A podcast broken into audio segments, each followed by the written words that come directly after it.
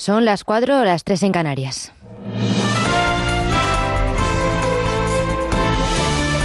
Noticias en Onda Cero. ¿Qué tal? Buenas noches. La policía tailandesa ha batido hace unos minutos al hombre que entró este sábado a tiros en un centro comercial de ese país, matando a 21 personas y dejando más de 30 heridos. El asesino ha pasado 14 horas atrincherado dentro del centro comercial. Era un soldado del ejército tailandés y retransmitió en directo la matanza por Facebook, aunque la red social ha borrado todas las imágenes. El coronavirus crece. China ha actualizado esta noche los datos de sus efectos y ya igualan los causados por el síndrome SARS entre 2000 2002 y 2003 en todo el mundo. Son 813 los fallecidos y más de 37.000 los contagiados. Y en Palma de Mallorca, una familia británica permanece en el hospital de Son Espases ya que presentan síntomas relacionados con el coronavirus. Jordi Reina, jefe de microbiología del Hospital Mallorquín, y Javier Murillas, jefe de medicina interna de este hospital. Una niña de 10 años dio positiva gripe B, es lo esperable en este momento epidemiológico, y además coincidía con la que tenía síntomas de haber tenido fiebre y jugado gripal. Y estamos pendientes de que el centro de Carlos III nos diga si tienen coronavirus o no tienen nada. Es lo único que sabemos desde el punto de vista virológico, no hay más datos. Él nos contó que la semana previa había tenido durante menos de 24 horas un cuadro respiratorio leve, consistente sobre todo en, en dolores musculares generalizados y tos y sensación distérmica, sensación de fiebre. Por la noche llegaron trasladados en ambulancia el, el, resto de la familia y se les valoró conjuntamente por el Servicio de Urgencias de Adultos y el Servicio de Urgencias de Pediatría.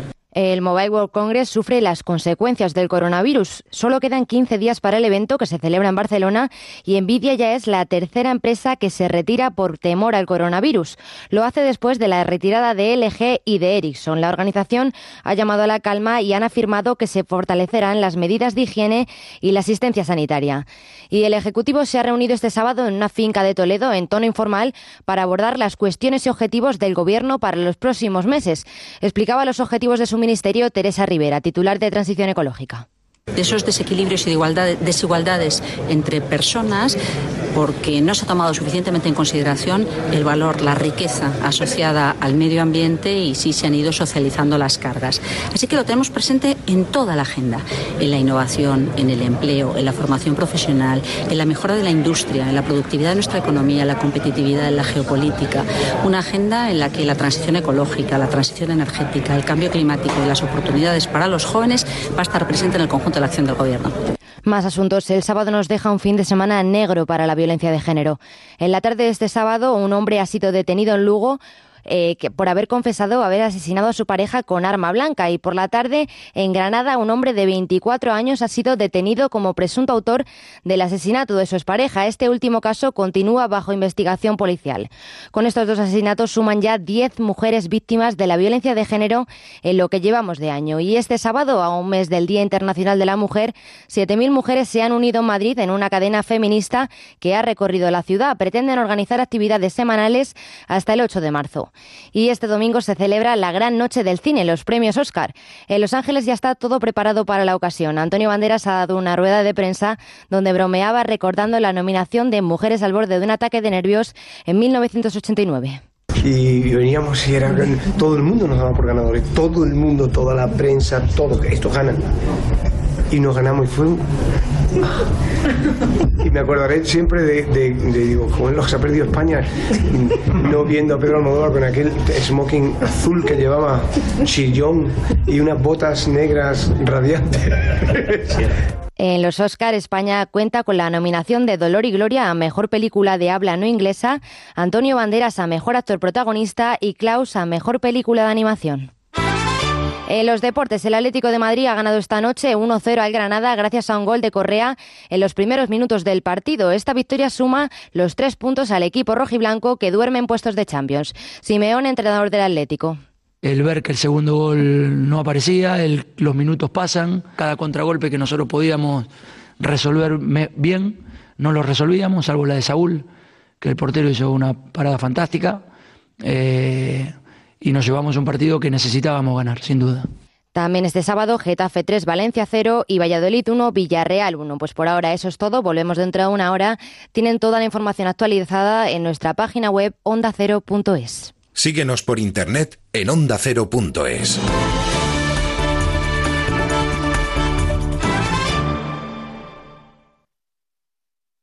Llega la gran fiesta del cine. Los Oscar en Onda Cero un año más en riguroso directo, el Dolby Theater en pie. ¡Wow! ¿Cómo se saludan Samuel L. Jackson? Vive en Onda Cero una noche de estrellas y sorpresas con José Luis Salas, Agustín Alcalá, Jesús Olmedo, David Martos, Isa Blanco y Gema Ruiz. Volvemos al Dolby Theater. Aplausos. De nuevo en pie todo el teatro. ¿Quién está en el escenario, Agustín? Para mí yo creo que es imprescindible tener un moderador para que no se pierda el glamour de la gala de las galas. Ahí estamos. No se ha hecho historia, pero se ha reconocido una película. A la una y media de la madrugada del domingo al lunes en la web, en la app y en el 954 de la Onda Media de Madrid. Y desde las 4 en todas las emisoras de Onda Cero. And the Oscar goes to... Te mereces esta radio. Onda Cero, tu radio.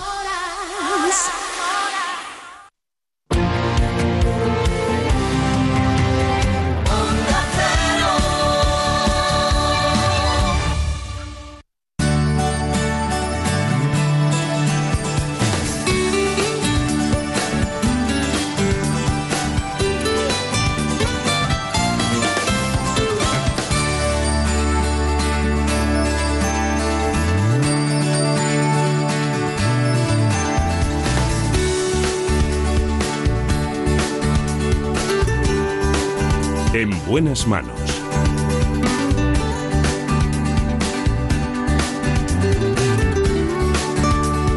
El programa de salud de Onda Cero.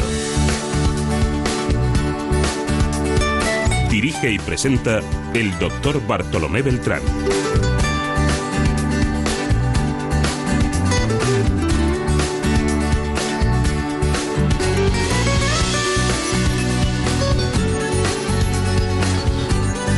Hola, muy buenos días. Me alegro mucho de saludarles.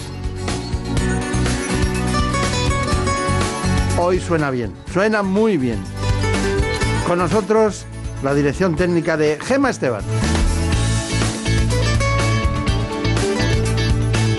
Y desde New York, New York, Marta López Llorente.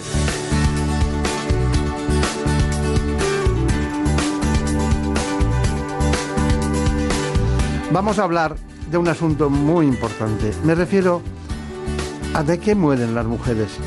¿Por qué mueren las mujeres? ¿Mueren más que los hombres? ¿Cuál es la gran razón que hace que muchas mujeres mueran, que es la primera causa de muerte de ictus? Lo vemos enseguida, pero antes les recuerdo que nos acompaña el doctor José Luis Neiro, que trabaja como ginecólogo en el Hospital de Cruces de Bilbao.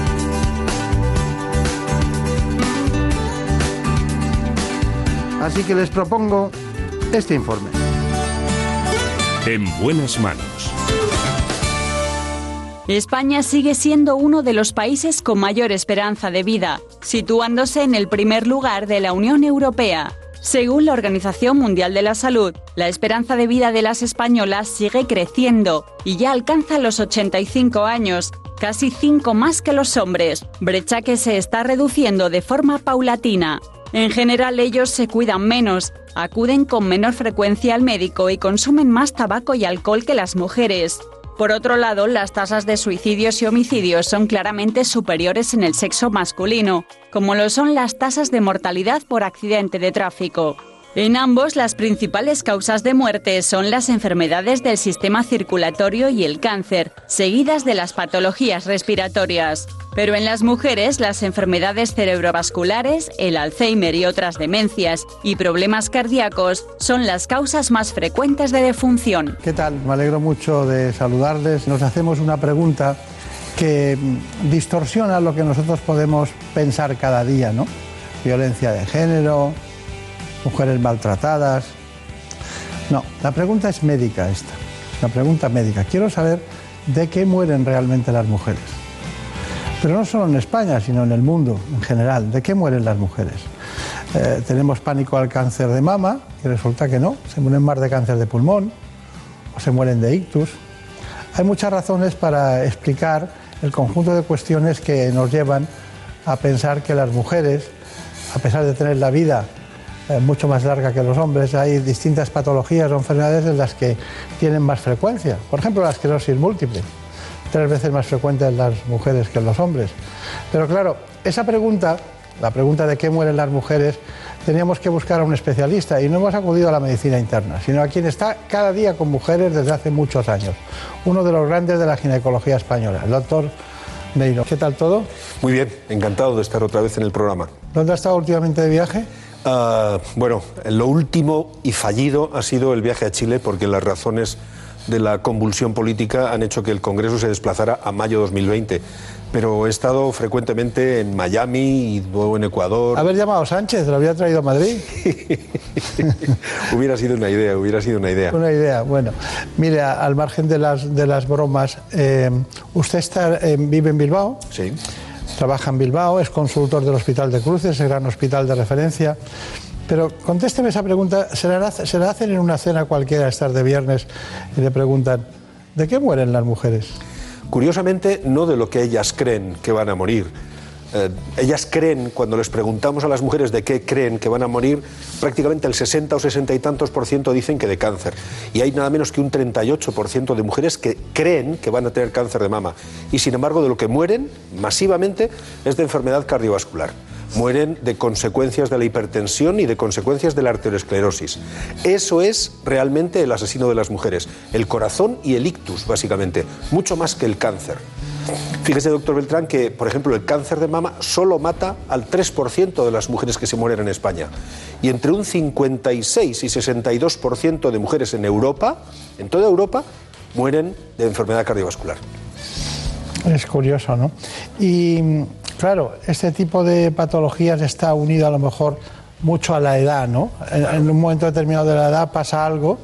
Eh, ¿Cuáles son esas edades las que empiezan a generarse estos problemas? Yo creo que una de las razones fundamentales es que la mujer vive mucho más tiempo y se expone también durante mucho más tiempo que antiguamente. Ah, yo suelo decir, en, medio en broma, medio en serio, ¿verdad? Porque es políticamente muy incorrecto, que todo depende de la obstinación pertinaz de las mujeres de sobrevivir a sus ovarios. Una vez que los ovarios han dejado de funcionar para los 48, 50 o 52 años, empieza una casi una hecatombe de acontecimientos en los que la mujer redistribuye la grasa, va aumentando poco a poco su presión arterial, poco a poco va aumentando su arteriosclerosis y de una manera silente va incrementando su riesgo cardiovascular. A partir de ahí es cuando comienzan los problemas. Realmente hasta los 45, 50, 52 años, los estrógenos de los ovarios defienden a las mujeres de la enfermedad cardiovascular como ninguna otra cosa en el mundo. Incluso más que el ejercicio, diría yo.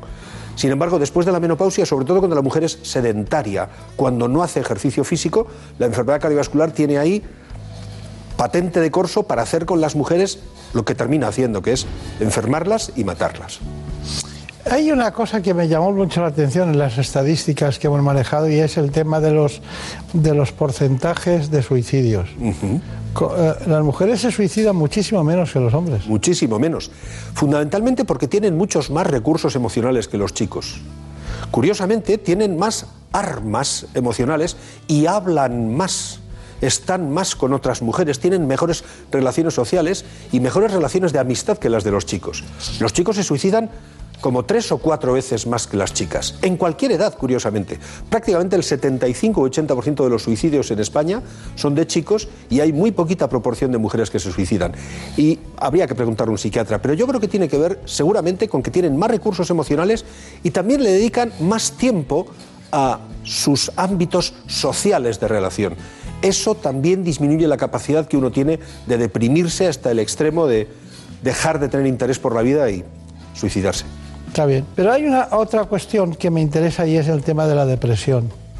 Porque no se suicidan, pero sí se deprimen. Sí, ciertamente. Se deprimen, pero en, un determinada, en una determinada época de su historia. Eh, eh, me viene a la memoria un, un, estudio que se publicó en una revista no ginecológica, no barro para casa, en una revista neurológica, en una revista que es escrita solamente por neurólogos, que hicieron un estudio prospectivo en el que a las mujeres de esta época de la vida, de los 45, 50, 55 años, y que eran eutímicas, esto es, sin alteraciones emocionales, les daban a la mitad terapia hormonal y a la mitad no le daban terapia hormonal. La denostada terapia hormonal. Bueno, pues al cabo de 12 meses, las mujeres que habían recibido terapia hormonal tenían menos síntomas depresivos y menos diagnóstico de depresión. ¿Qué quiere esto decir? Que los estrógenos también defienden a las mujeres de las alteraciones emocionales consecutivas a la pérdida de los mismos durante la menopausia. Hay mejor calidad de vida después de la menopausia cuando las mujeres están estrogenizadas. Y eso es algo que en este país sabemos muy bien, pero lo sabemos muy poquitos ginecólogos, porque muy pocos somos capaces de, iba a decir, perder 15 minutos con las mujeres en consulta para explicarles las bondades de la terapia hormonal. Yo creo que eso y las relaciones sociales explican que las mujeres a pesar de deprimirse, se suiciden menos y tengan mejor salud emocional.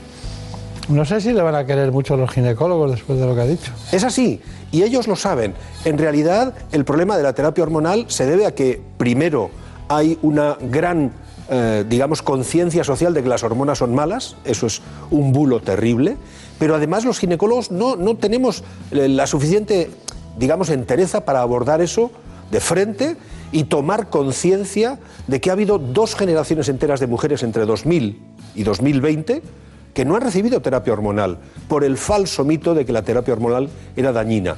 Yo creo que eso en parte es responsabilidad de los ginecólogos y tenemos que hacer un examen de conciencia para replantearnos nuestra forma de trabajar con las mujeres alrededor del climaterio.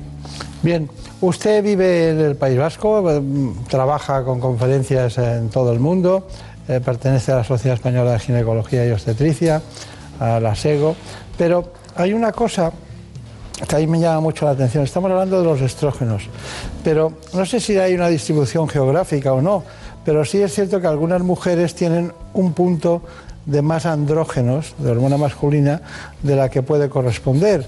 Y tienen vello, tienen hirsutismo, tienen, tienen eh, trastornos ováricos, alteraciones menstruales. ¿Qué hace usted? ¿Ese tipo de mujer cambia la esperanza de vida? ¿Son más eh, longevas? ¿Sabemos algo de eso? Sí, eh, en realidad cuando las mujeres tienen realmente hiperandrogenismo, tienen más problemas cardiovasculares a la larga. Y esto nos entronca con el problema que decíamos al principio, porque los varones tenemos muchos más problemas cardiovasculares por el hecho de tener andrógenos y además porque no tenemos suficientes estrógenos. Cuando las mujeres tienen una alteración endocrinológica en la que se fabrican más andrógenos de los que se deben, las mujeres hiperandrogénicas que además tienden a no ovular y a tener problemas de fertilidad y a tener exceso de vello, como usted decía, esas mujeres a la larga terminan teniendo más enfermedades del corazón, terminan por tener más riesgo cardiovascular, además de otras cosas. ¿eh?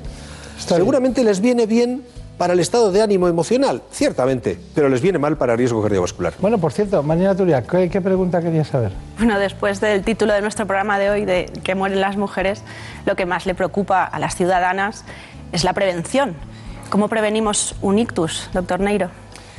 Hay que ponerse las pilas y hacer muchas cosas. Lo primero de todo es vaya usted desprendiéndose de los kilos de más que tenga.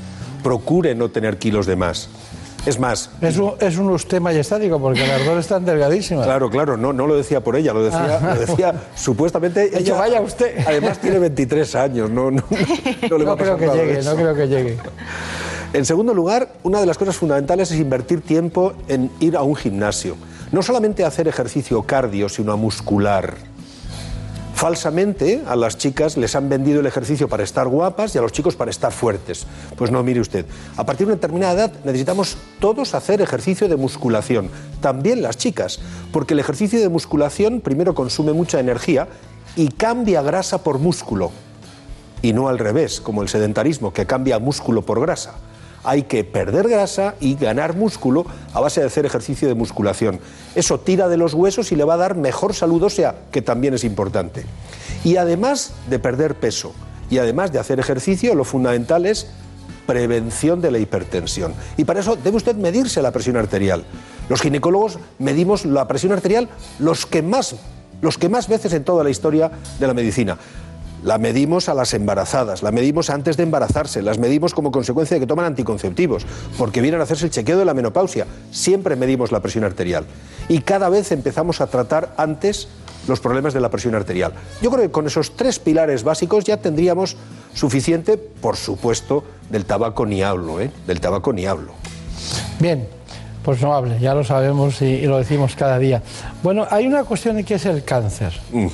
Bueno, usted ha dicho que, aunque la gran preocupación siempre es el cáncer, que es el segundo lugar, hay más cáncer de pulmón, no de mama ni de cuello, ni de ovario, ese traicionero y silencioso, sino también el ictus. Las muertes por cáncer de pulmón en mujeres se han triplicado en los últimos 20 años y tiene mucho que ver con el aumento del consumo de tabaco, un mal hábito al que se han incorporado las mujeres de forma tardía, pero cuyos efectos están siendo devastadores ya que al tabaco hay que sumar otros factores ambientales y ciertas alteraciones genéticas específicas de las mujeres que pueden favorecer el desarrollo de estos tumores. También es cierto que hay un porcentaje de cáncer de pulmón eh, que se da en pacientes no fumadores y es más habitual en mujeres. Entonces también eso está contribuyendo al aumento de incidencia en, en este sexo.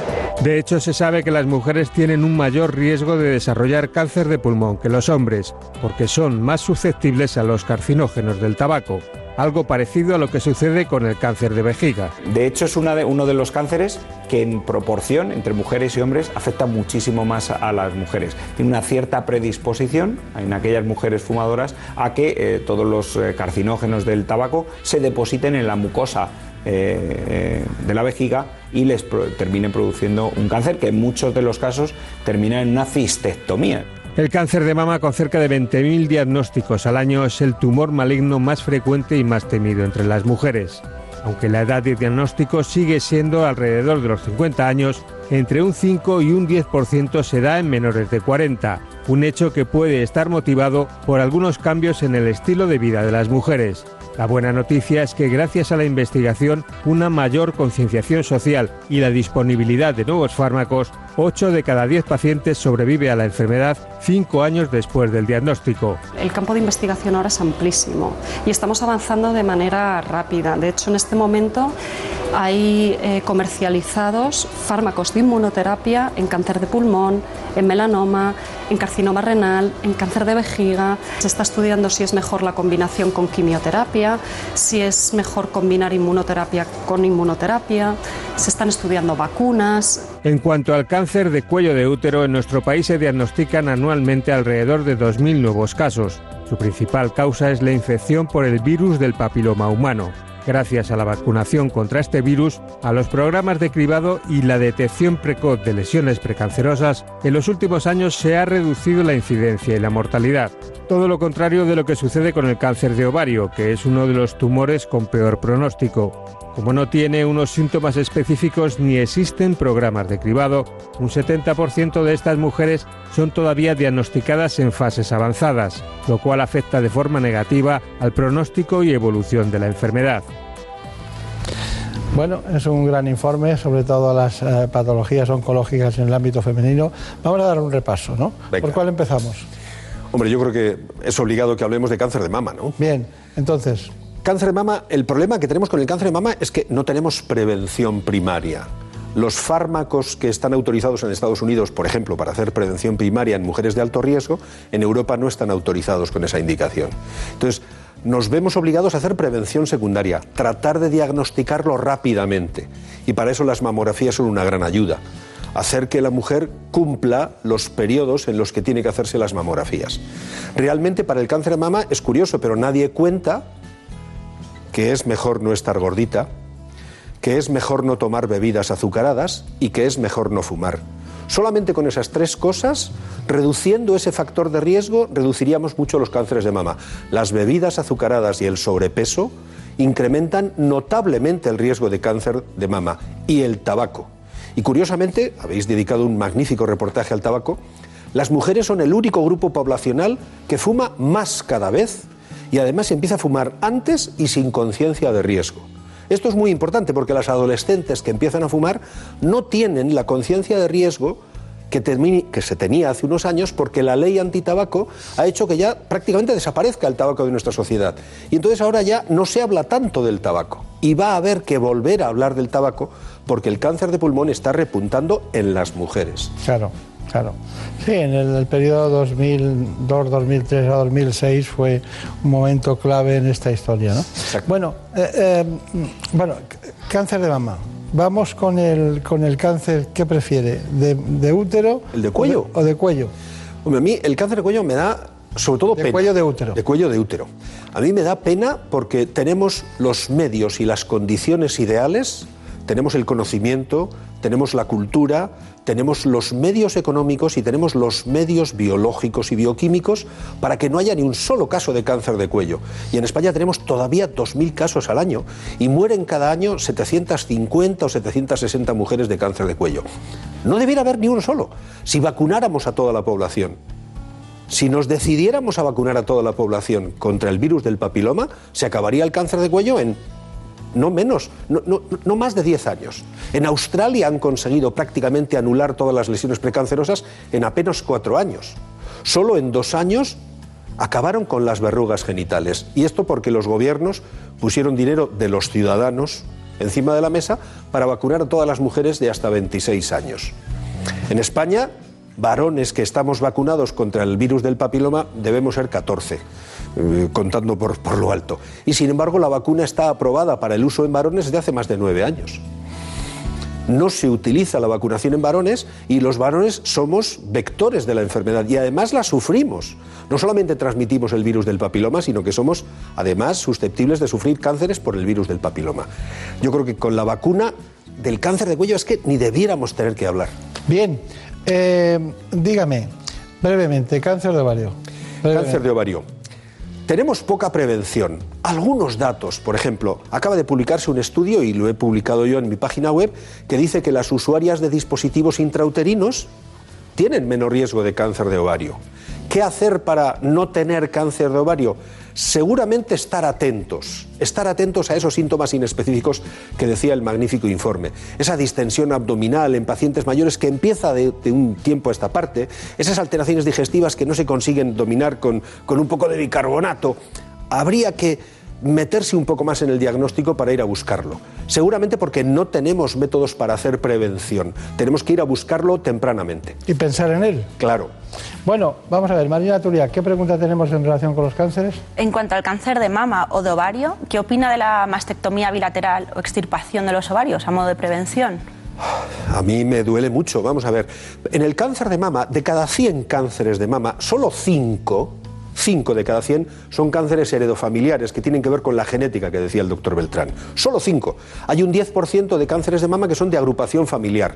Papá tuvo cáncer de esófago, mamá tuvo cáncer de mama, tengo una primita que se murió de un linfoma. Pues oiga, mire, póngase usted las pilas. Empieza a dejar de tener gran peso, empieza a hacer ejercicio, no coma demasiada grasa, por supuesto no fume, reduzca usted sus factores de... No añada leña al fuego. Claro, pero el 85% de los casos de cáncer de mama son esporádicos. Le ha tocado a mi prima y no hay más casos en toda la familia. Entonces, quitarse las mamas de manera preventiva a mí me parece una lagartada, me parece una terrible, eh, una terrible actitud demasiado agresiva. Si acaso, termino, si acaso la paciente tiene esas alteraciones genéticas, en todo caso habría que empezar por hacerle una extirpación de los ovarios y luego ya hablaremos de las mamas. Pero lo más importante es controlar no solamente el riesgo de cáncer de ovario, sino las hormonas en función de las cuales esa paciente va a desarrollarlo. No es que yo tenga prisa, pero son los tiempos del programa. Claro, claro. Así que una cuestión. Eh, Elena Fernández Puyol, de la causa principal, los factores cardiovasculares y también, como no, los cerebrovasculares, que en el casualito preparó este informe.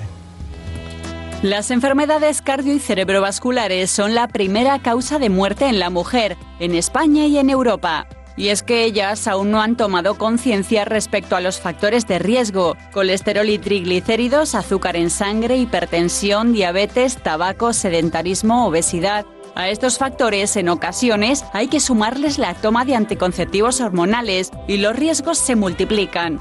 Además, anatómicamente, las arterias femeninas son más estrechas y se erosionan con más facilidad, favoreciendo la formación de coágulos y por tanto pudiendo provocar infartos, ictus, embolias pulmonares o trombosis venosas.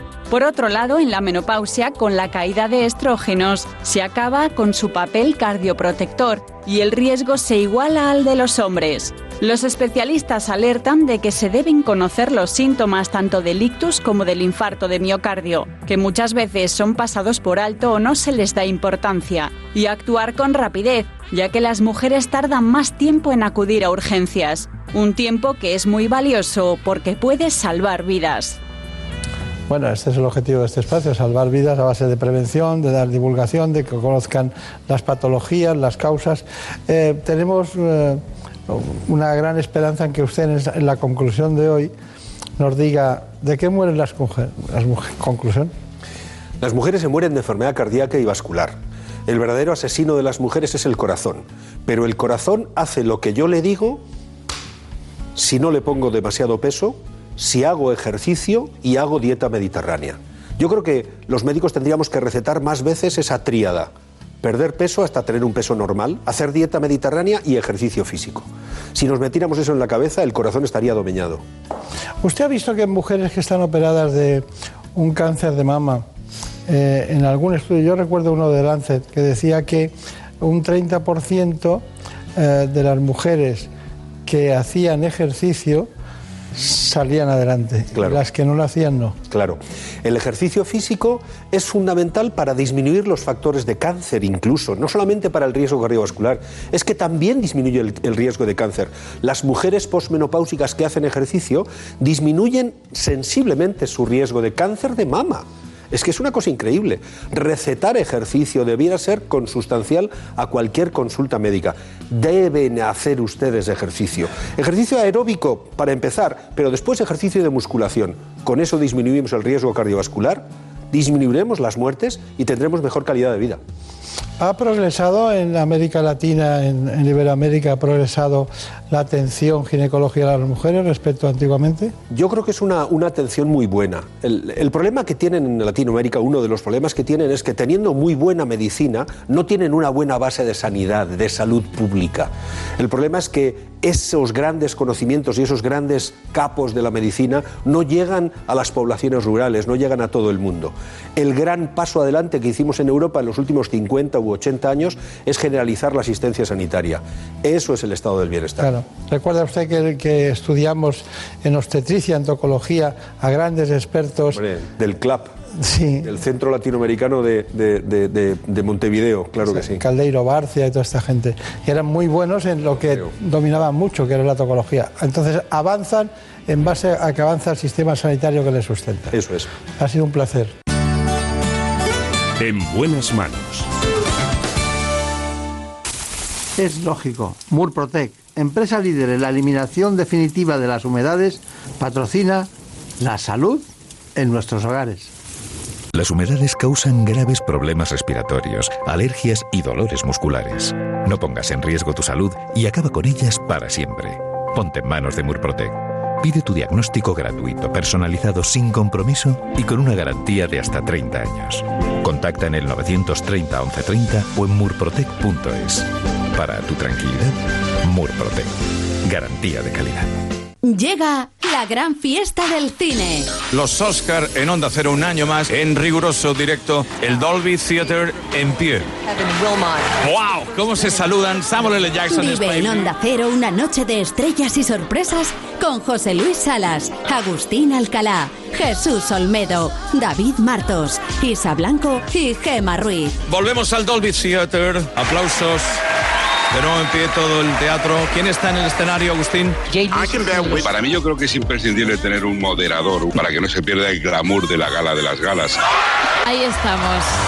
No se ha hecho historia, pero se ha reconocido una película. A la una y media de la madrugada del domingo al lunes en la web, en la app y en el 954 de la Onda Media de Madrid. Y desde las 4 en todas las emisoras de Onda Cero.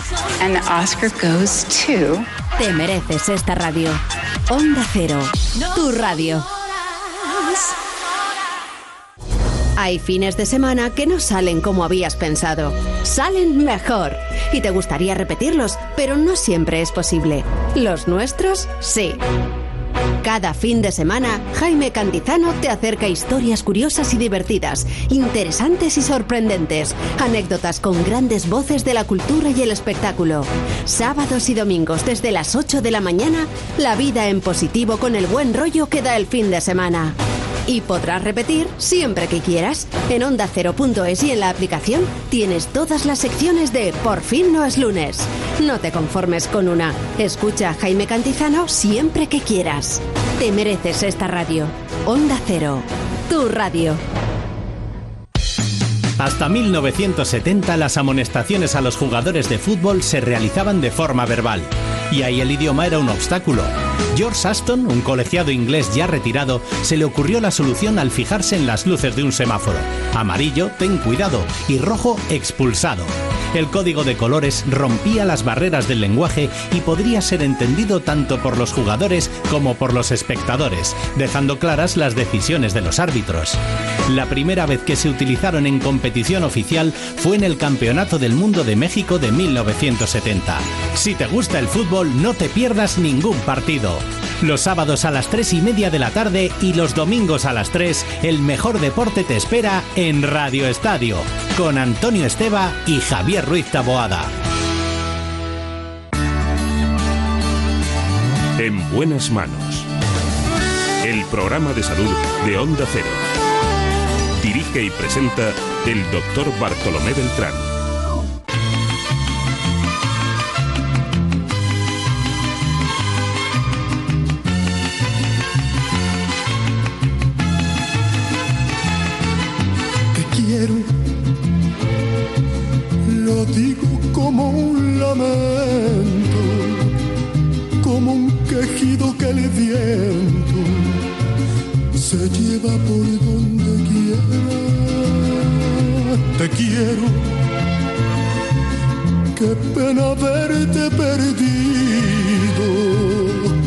Pierde una estrella que se le va al infinito.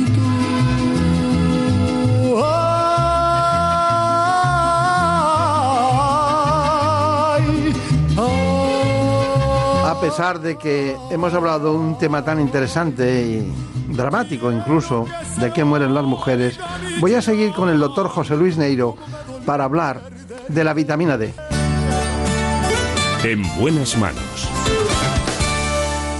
Que los rayos UVA son perjudiciales para la piel nadie lo duda, pero estamos huyendo tanto del sol que se estima que entre el 80 y el 90% de las personas que viven en países industrializados sufren desde una leve a una grave carencia de vitamina D, algo especialmente preocupante en nuestro país. Si tenemos en cuenta, por ejemplo, que Canarias, pero también Madrid, se encuentran entre los lugares con más horas de luz de Europa. Se recomienda tomar el sol sin protección a primera hora de la mañana y a última de la tarde. Con media hora sería suficiente, porque la ausencia de vitamina D no solo afecta a la salud ósea, sino a aspectos cognitivos y degenerativos. El 90% de esta vitamina la recibimos a través del sol. Solo una mínima parte se genera tomando alimentos como el pescado azul, la leche, yema de huevo y la mantequilla. Bueno, pues ah, aquí seguimos en un tema muy interesante porque no dejamos que los grandes especialistas se vayan a su casa sin contarnos lo último que hay. Hemos hablado anteriormente de un espacio en el que se ha tratado de que mueren las mujeres, pero ahora vamos a ver cómo vivimos, cómo vivimos hombres y mujeres. En España prácticamente entre el 40 y el 50% de la población tiene problemas en cuanto a la vitamina D. ¿Qué son esos problemas? Que tienen déficit. ¿De dónde sale la vitamina D? Pues curiosamente el 90% de la luz solar y el 10% de los alimentos. Pero, ¿qué pasa entre esos dos mundos? Muchas cosas que podemos solucionar. Para eso está con nosotros nuestro ginecólogo en el día de hoy, que es el doctor Neiro, que ha venido de Bilbao y le hemos pedido que siga con nosotros. ¿Qué es la vitamina D exactamente? Para que nos entienda todo el mundo y para qué sirve. Para empezar hay que deshacer un entuerto y es que la vitamina D ni es una ni es vitamina. En realidad es una hormona. La diferencia entre una vitamina y una hormona es que la vitamina D yo me la tengo que comer porque no la puedo fabricar en el interior de mi organismo. Así es la vitamina C de las naranjas o de las mandarinas de Castellón que son tan buenas. En el caso de la vitamina D yo la puedo fabricar gracias a mi piel, a mi hígado y a mi riñón. Entonces es una hormona. Y es una hormona en la medida en que se fabrica en un lugar y actúa en muy diferentes sitios. Por eso debiéramos empezar a dejar de hablar de vitamina D y empezar a hablar de complejo hormonal D. Lo que pasa es que resulta un poco pedante. No, y sobre todo que está muy asentado sociológicamente el lenguaje médico, lo de vitamina D. Cierto. Que yo me voy a empeñar en cambiarlo eso. Vamos a por uno. Pero no lo, voy a- no lo voy a llamar complejo. ¿Hormona D? La, la hormona D. La hormona D. La hormona D. La hormona D. En realidad, el, el- el origen del, del error es de hace escasamente un siglo, cuando los hijos de los mineros de Gales trabajaban con sus padres en la mina y tenían una frecuencia muy elevada de raquitismo y se les doblaban los, los huesos porque los tenían débiles. Sin embargo, en los mismos pueblos, los hijos de los marinos que salían a pescar y que se comían los desechos, los hígados de los bacalaos que no se vendían y que tenían mala salida, aquellos niños crecían fuertes y robustos. Claro, porque los primeros decían, tienen una enfermedad carencial pues les falta una vitamina y como la anterior había sido la C, a esta le pusieron la D. Pero ya en 1921, un médico que después le dieron el Nobel por el descubrimiento del, complejo bioquímico de la hormona D, escribió un libro que decía La vitamina D, la vitamina que trabaja como una hormona. Adolf Bintaus, que yo creo que el doctor Beltrán es muy amante de la historia de la medicina y esta historia le seguro que le iba a Es muy interesante. Claro que interesante. Bueno, ya que estaba ahí, ¿Cuáles son la lista? Mm, porque claro, ya he dicho el, bacalao, he hablado del atún, tal. Bueno, pero también está la yema del huevo. Claro. ¿Y cuáles son los productos de los que más, más ricos en vitamina D? Básicamente los lácteos y algunos peces. Los peces azules, el hígado del bacalao, que no he comido en mi vida. Y las personas de, unos años recordarán lo del aceite e hígado de bacalao, que debía ser una cosa que sabía a demonios, pero tenía grandísimas dosis de vitamina D. Básicamente son los lácteos, básicamente los pescados como el salmón, el atún, el bacalao. Están tomando nota las madres, ¿eh? Las madres están tomando nota las la ardora y venga a tomar apuntes. Para los niños es muy importante también la vitamina D, sobre todo en el primer año de edad. Claro, claro. Bueno, eh, la causa principal de déficit eh, sería esa, ¿no? La, la, del sol. ¿Por qué tenía usted tanto interés en hablar de la vitamina D? ¿Ha hecho algunas investigaciones al respecto? Sí, y hemos concluido que la vitamina D nos es eh, beneficiosa prácticamente en cualquier especialidad. O sea, si uno se dedica a la fertilidad, las mujeres que tienen problemas de fertilidad, los varones que tienen problemas de fertilidad tienen más baja la vitamina D. Bueno, pero si uno va a las enfermedades reumáticas, las personas que tienen enfermedades reumáticas tienen menos, menos vitamina D. Eh, y si uno piensa en el sol, pues miren, yo acabo de regresar hace unos meses de Ecuador, el 67% de las mujeres ecuatorianas tienen déficit de vitamina D. Y en el Ecuador no es que falte el sol, es que no hay más que una estación. Sol 365 días al año. Allí no tienen estaciones, están encima del Ecuador. Bueno, pues el 67% de las mujeres ecuatorianas, descubierto por el doctor Carlos Ríos, buen amigo mío, con unas investigaciones que hemos hecho conjuntamente, 67% de las mujeres ecuatorianas tienen déficit de vitamina D. ¿Qué quiere esto decir? Que allí donde le peguemos, si nos vamos al cáncer, las mujeres con cáncer de mama tienen menos niveles de vitamina D que las que tienen más niveles de vitamina D. Entonces, me está poniendo usted nervioso, estoy por, por pedir vitamina D para... Ahora mismo, pero para tomar ahora mismo. Y es que yo creo que uno de los análisis fundamentales debiera ser medirnos la vitamina D, sobre todo a partir de una determinada edad. No quiero pasar por alto, no por solo por las madres, sino por la gente que nos está viendo, porque claro, eh, yo sé que la melatonina deja de fabricarse por el organismo, de producirse, eh, a partir de los 25, 30 años o incluso menos pero también la coenzima, la coenzima Q10. Exacto. A partir de los 15. Y es el verdadero motor energético en las mitocondrias de las células y tal. Es como llevar los motores parados, ¿no? Y, y hay que tomarla de los alimentos, ¿no? Entonces, claro, esto nos lleva a que tendríamos que tomar muchas cosas, pero lo ideal es encontrarla en los productos que podemos alimentarnos con ellos. Diríamos, si usted tuviera que recomendar a alguien que tiene déficit de vitamina D, ¿qué haría? ¿Cuántos miligramos? ¿Cómo sería? ¿En, qué, ¿En, qué, momento? Lo primero le diría que tenemos que medirla. Vamos a ver, la vitamina D es un, eh, decimos, un nutriente umbral. Cuando está normal, por mucho que yo tome mucha más vitamina D, no me va a hacer ningún beneficio, ya lo hemos demostrado. ¿Y puede perjudicar? Bueno, pero niveles muy altos, con muchas sobredosis. Yo en realidad en 35 años de trabajo no he visto ni una sola intoxicación por vitamina D, ni una sola. Y tengo muy buenos amigos, el profesor Quesada de Córdoba es uno de los mayores expertos en vitamina D de Europa, ha debido ver dos o tres casos en su larga vida profesional, acaba de jubilarse. O sea que no es para tanto. Pero lo que sí podemos decir respecto de eso es que al final los lácteos son muy importantes y el sol es muy importante, pero por encima de los 45 o 55 años mídase usted la vitamina D. Si usted es obeso, mídase la vitamina D. ¿Pero cómo? Con un análisis de sangre. Vaya usted al médico de cabecera, vaya usted a su ginecólogo y que le midan la 25 hidroxivitamina D.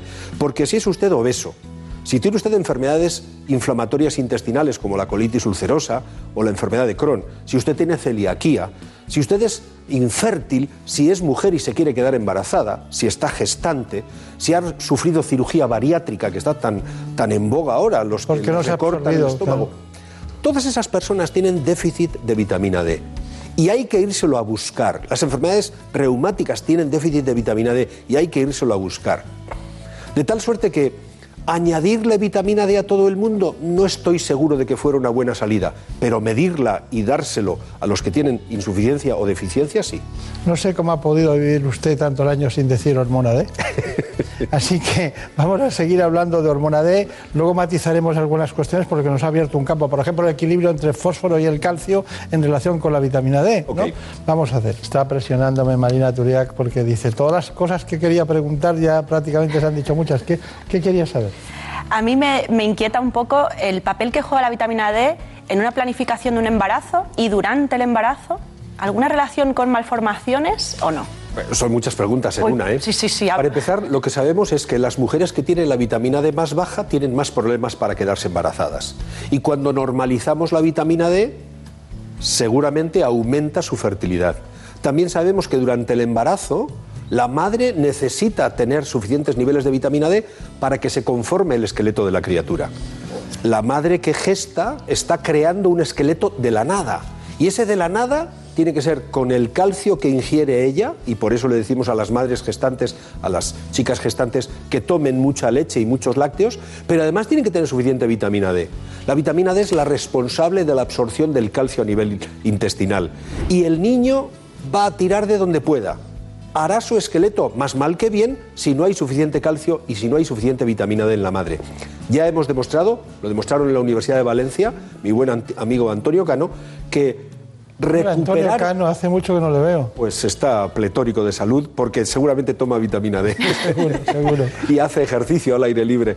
Entonces, ya hemos demostrado que añadir vitamina D a las mujeres que durante el embarazo tienen déficit normaliza rápidamente los, los- los niveles de vitamina D y lo que es más importante, hace que el desarrollo de los huesos de la criatura, medidos mediante ecografía tridimensional, sea más correcto, más perfecto y más saludable. Esto es muy importante para la salud de los fetos en desarrollo. Claro. España es un país con sol, seguro de sol, pero mira, ¿dónde estamos, doctor Neiro? Es que seguro de sol si tomáramos. si tomáramos. Pero para empezar, a, los- a las horas del día en que es bueno tomar el sol para fabricar el- la hormona D, estamos trabajando. Primero. Y además de eso, por encima de Córdoba, de 37 grados de latitud norte, los que vivimos en el norte solo tenemos seis meses útiles de sol al año, de mayo a octubre porque la inclinación de los rayos solares hace que no se fabrique vitamina D suficiente de octubre a mayo. ¿Y qué hacemos de octubre a mayo? Estar sin vitamina D, sobre todo si no hemos tomado el sol durante los meses buenos. Ese es el conflicto. Claro. Bueno, hay una cuestión que le he planteado antes de las noticias, que es esta. Eh, el equilibrio entre el fósforo y el calcio, ¿cómo influye la vitamina D? La vitamina D es la responsable en el organismo de la absorción de calcio y de la regulación del metabolismo fosfocálcico. Hay una bomba, podríamos decir, en el intestino que trae el calcio de los alimentos y lo mete dentro de la, de la- de la sangre para que después se pueda utilizar. Lo que pasa es que el calcio es extraordinariamente importante y el organismo no tolera que el calcio disminuya en la sangre.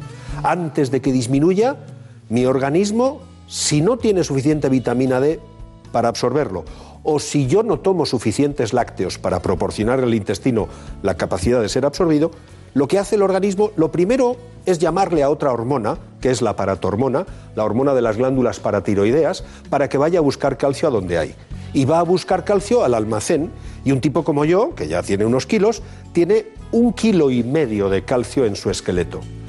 La paratormona rasca un poco de mi esqueleto, libera calcio, destruye hueso, el calcio llega a la sangre y aquí paz y después gloria. ¿Quién paga la factura? El esqueleto. Seguramente no en seis meses, seguramente en dos años o en tres. Pero si yo no tengo suficiente vitamina D o no ingiero suficiente cantidad de calcio, la paratormona dañará mi esqueleto y haré osteoporosis, como decía la doctora Riobó en el magnífico reportaje. La que rasca en este programa es María. ¿Qué querías preguntar en relación con los huesos? Además de, de osteoporosis, ¿qué otras enfermedades puede causar un déficit de esta vitamina? Eh, en los adultos, fundamentalmente la pérdida de resistencia de los huesos. No solamente los huesos se hacen más poróticos, es que además la matriz ósea fundamental, o sea, la parte mineral de los huesos no mineraliza adecuadamente y entonces sucede una enfermedad que se llama osteomalacia. La osteomalacia en versión infantil es el raquitismo y son esos niños a los que las piernas se les combaban, digo se les combaban y se les eh, doblaban porque no aguantaban su propio peso. Eso ya no sucede. Menos a los de Bilbao, ¿no? Bueno, los de Bilbao tenemos una, una característica diferenciadora y además somos del Atleti y eso nos da una resistencia especial. Pero en general, en la infancia sucede el raquitismo y en la edad adulta osteomalacia u osteoporosis. Bien, bien. Nada menos. Bueno, tenemos un informe, eh, lo ha hecho Elena Fernández Puyol, está en relación con nuestro país, con el sol. Vamos a centrar algunas cosas básicas que se han dicho, pero que conviene recalcarlas. La vitamina D origina importantes funciones fisiológicas en el intestino, el riñón y el hueso, y es fundamental para mantener la integridad del esqueleto. Además, cada vez se conocen más sus efectos potenciales sobre el cáncer, los problemas cardiovasculares, la respuesta inmune y las caídas. Por eso es muy importante controlar el nivel de vitamina D en pacientes de riesgo. El primero de estos grupos lo forman los ancianos, sobre todo los inmunodeprimidos, los afectados por osteoporosis, los polimedicados y los institucionalizados. Otras personas de riesgo son los obesos mórbidos. La baja exposición solar, la acumulación de tejido adiposo o la necesidad de mayor masa ósea que soporte el elevado peso de estos pacientes pueden estar detrás de esta carencia, que afecta y mucho a sus expectativas de vida. Además de estos pacientes, la deficiencia de vitamina D se detecta también en los afectados por osteoporosis, sobre todo mujeres, en adultos con piel oscura y en pacientes que consumen fármacos que aumentan el catabolismo de la vitamina D, es decir, que destruyen la vitamina. Todos estos pacientes de riesgo precisan de un control de sus niveles de vitamina D para evitar que la hipovitaminosis se cronifique. Bueno, no sé cómo estudian tanto eh, mis compañeros y compañeras de este programa. ¿eh? Y porque el informe es magnífico, ¿eh? Hay que decirle a Elena que lo ha clavado. De verdad, lo ha Nos clavado. vamos entonces usted y yo nos vamos Pues ya. prácticamente, porque en tan poco tiempo no se pueden decir más cosas y tan bien dichas. A ver, eh, una pregunta. no, ya cuando se empieza a reír Marina ya me quedo temblando. La mayor fuente de vitamina D es la exposición solar, Cierto, pero es mala, es contraproducente porque puede producir cáncer de piel. cierto, Y usamos protector solar. cierto ¿Qué también. sucede entonces? En realidad, el sol que debemos tener para fabricar vitamina D debe ser un sol directo, sin protectores solares. Pero mire, el maquillaje que nos ponen ahora en maquillaje para entrar al programa, ese maquillaje ya lleva protectores solares, ya lleva filtros solares. Las cremas de protección solar con factor de protección 8 o superior invalidan la acción del sol sobre la piel para fabricar la hormona D. Y en España ya no se pueden fabricar protectores solares con factor de protección inferior a 20. Luego, por tanto, lo que habría que hacer sería llevar a los niños a la playa sin protector solar, que nos lleva 10 minutos llegar hasta la playa, porque tenemos el apartamento ahí detrás, pues los 10 minutillos de llegar hasta la playa sin protección. Y al llegar a la playa lo embadurnamos. Pero si sacamos a los niños embadurnados de casa con factor de protección 50 o más, no va a haber forma de que sintetizan vitamina D y se la tendrá que dar su pediatra. Y en las mujeres adultas es igual. Si usted va a ir a la playa y se va a poner de crema hasta arriba, y me parece bien, los dermatólogos tienen toda la razón, realmente llegue hasta la playa sin protección solar. Diez minutillos. Los diez minutillos de llegar, de bajarse del coche, ir desde el aparcamiento hasta la playa. Eso sería lo ideal. Pues las dos son de Puerto de Mar y este año no van a ir a la playa, tienen que hacer el programa y ella es de Ibiza y ella de La Coruña. O Pues sea fíjate, que- fíjate, en La Coruña tienen que esperar para que haya buen sol, bueno, parecido que en Bilbao. Medio año, sí. Bueno, entonces ya estamos en el punto. Vayamos a la alimentación, volvemos con Elena Fernández Puyol. El sol es por excelencia la principal fuente de vitamina D para nuestro cuerpo, pero el temor a una sobreexposición ha provocado que los españoles tengamos déficit de esta vitamina. Una manera de suplir esta carencia es a través de la alimentación. Productos como el aceite de hígado de bacalao, el hígado, los pescados grasos como el salmón o las sardinas, la yema de huevo o ciertos hongos son ricos en vitamina D. Y es que en España la ingesta media es de 4,4 microgramos al día, lejos de los 15 microgramos que recomiendan los expertos. Y aumentar la ingesta de vitamina D tiene múltiples beneficios para el organismo. Ayuda al cuerpo a absorber calcio y juega un papel importante en el sistema nervioso central. Además, su déficit se asocia a enfermedades como la osteoporosis, deterioro cognitivo o incluso determinados tipos de cáncer. Pero cuando el sol y la dieta no funcionan, se puede valorar incorporar suplementos, siempre bajo la prescripción de un médico quien valorará cada caso y que esta suplementación sea segura. Bueno, doctor Neiro, se ha citado la palabra cáncer. Eh, cáncer y hormona D o vitamina D. Muy bien, muy bien. Hay ya mucha evidencia científica que ha, de- ha demostrado hasta siete mecanismos distintos por los que la vitamina D puede evitar el desarrollo, el desencadenado, que se desencadene un cáncer.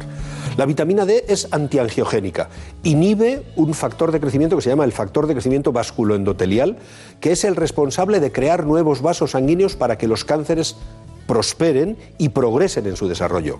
La vitamina D elimina eso. La vitamina D tiene acciones anticitoquinas que reducen el ambiente inflamatorio de las células que se crea cuando están apareciendo las O primeras que células. pueden quitar hasta el dolor. Claro, en cierta manera hay toda una serie de mecanismos que explican, por ejemplo, que las mujeres que tienen menos vitamina D desarrollen más cáncer en general, también de mama. Lo que pasa es que el espectador que nos está siguiendo podría pensar, entonces, si tomo vitamina D no voy a tener cáncer. A ver, esa es una experimentación que todavía no se ha hecho. Lo que sí sabemos es que si usted tiene la vitamina D baja, le tienen que dar vitamina D. Si usted tiene sufi- insuficiente vitamina D, tiene que tomar vitamina D. Pero si usted tiene la vitamina D normal, no le va a hacer ningún beneficio. Este es el punto de la cuestión y es lo que algunas veces nos cuesta entender. Pero para el caso del cáncer, el papel de la vitamina D es fundamental. Pues tenemos una gran oportunidad de cuál es su conclusión. Piense que muchas personas dicen, entonces, ¿qué hago? En tomarla, no tomarla, cómo se mide, que ya lo hemos dicho. Una vez medido, ¿cuál es el mejor tratamiento? Imagínate que hay un déficit, ¿no? Ya sabemos que es una analítica, pero ¿cuál sería la dosis de alguien que tiene un laboratorio muy lejos, ¿no? Ah, les damos, eh, yo voy a poner una primicia encima de la mesa. En este momento estamos terminando ya el documento de consenso español para la vitamina D, en el que yo he tenido el honor de participar con especialistas auténticos, ¿verdad? Porque solo hay un ginecólogo, pero están reumatólogos, endocrinos e internistas de muy, muy alto prestigio en el país. Lo que venimos a decir es que no se debe generalizar la administración de vitamina D. Hay que medirla, hay que ir al médico. Y si usted tiene menos de 30 nanogramos por mililitro en su sangre, debe recibir vitamina D. Hay diferencias cuando se está entre 20 y 30 o cuando se está por debajo de 20. Y la dosis también es distinta. Usted puede tomar más o menos, pero en realidad no hay ningún problema de seguridad con la vitamina D. No causa efectos secundarios y no se provoca casi nunca intoxicación por vitamina D. Por eso, la vitamina D se puede administrar de manera muy segura, pero siempre con control médico. Yo creo que es el médico de atención primaria o el ginecólogo, el endocrinólogo, el reumatólogo, el internista, el que tienen que hacer los controles de vitamina D y administrar la dosis de manera personalizada. Muy bien, pues Marina Turiac, ha sido un placer, como siempre. Eh, Ana, muchas gracias por todo. Y a usted indicarle que, bueno, está muy bien eso de venir a Madrid, desde Bilbao, de estar en toda España y concretamente también en América Latina, donde nos ven y a usted le siguen especialmente.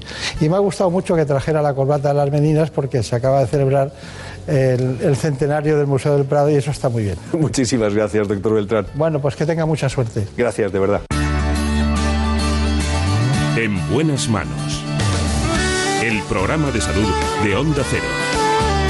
Dirige y presenta el doctor Bartolomé Beltrán.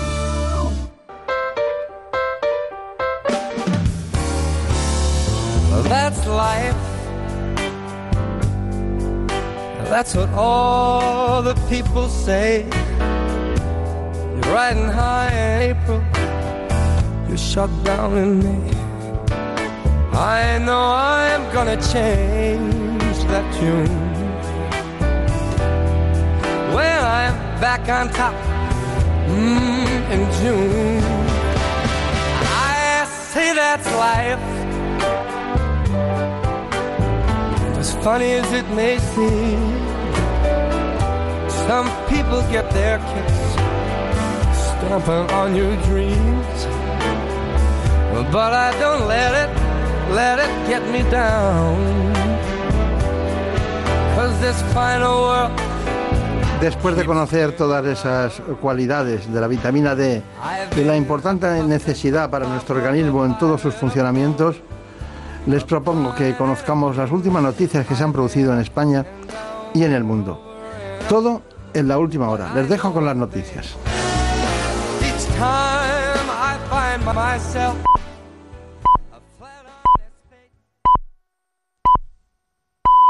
Son las 5, las 4 en Canarias.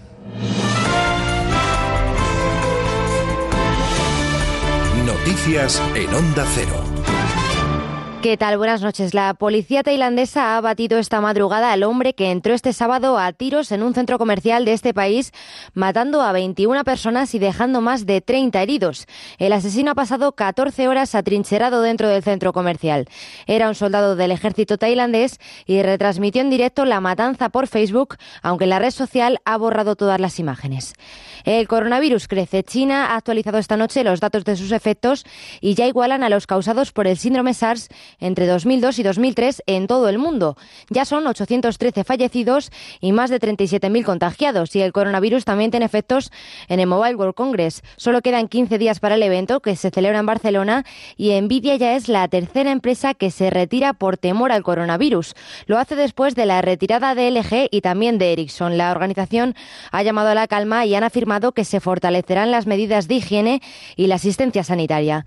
Más asuntos. El Ejecutivo se ha reunido este sábado en una finca de Toledo en tono informal para abordar las cuestiones y objetivos del Gobierno. Pablo Iglesias, vicepresidente de Derechos Sociales la Agenda 2030 con los objetivos de desarrollo sostenible que tienen que poner nuestro país a la cabeza de la justicia social que está estrictamente vinculada al desarrollo económico de nuestro país en un momento de transformación donde tenemos que eh, aprovechar nuestras ventajas competitivas para ser un referente en Europa de la justicia social vinculada a la innovación y a la modernización. Mientras tanto, continúa la polémica entre partidos por el resultado del Consejo de Política Fiscal y Financiera del viernes. Cayetán Álvarez de Toledo ha mostrado su disconformidad y una mezcla de trilerismo fiscal y deslealtad institucional, lo sucedido en el Consejo de Política Fiscal y Financiera. Lo que tiene que hacer el Gobierno es devolver a las comunidades autónomas el dinero que les debe. El periodista Jordi Évole ha visitado este sábado la sexta noche para presentar su entrevista a Oriol Junqueras.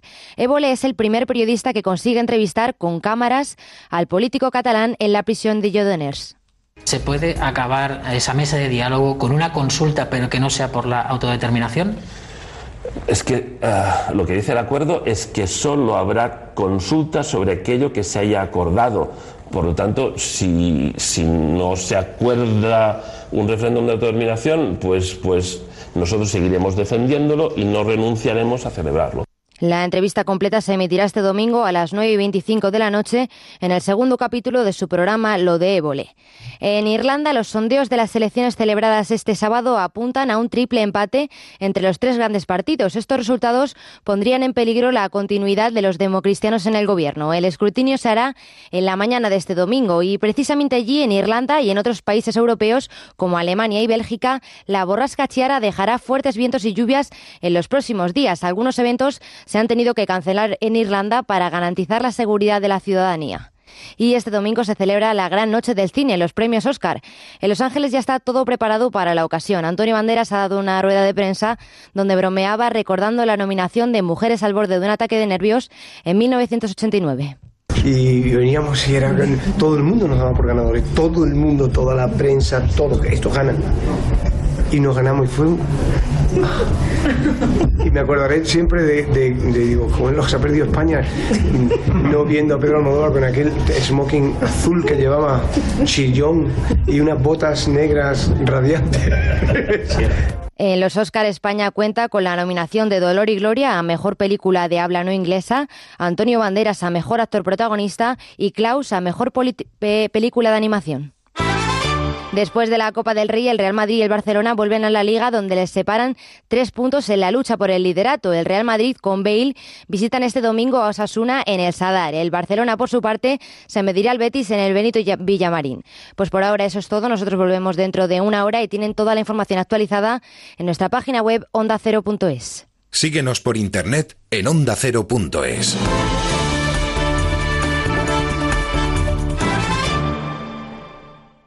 Más información, más participación, más contenido. Hay más de una razón para que prefieras ondacero.es. En ondacero.es tienes la radio en directo, la actualidad y las noticias al momento. Y por supuesto, lo mejor y más destacado de cada programa, para que puedas escucharlo donde y cuando quieras. Ondacero.es. Más y mejor.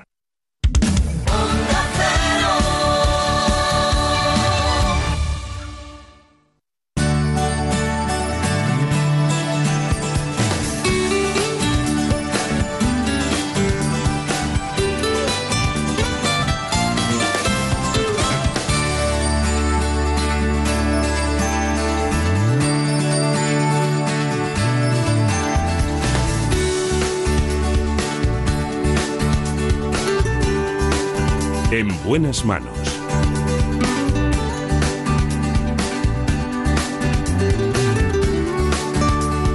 El programa de salud de Onda Cero.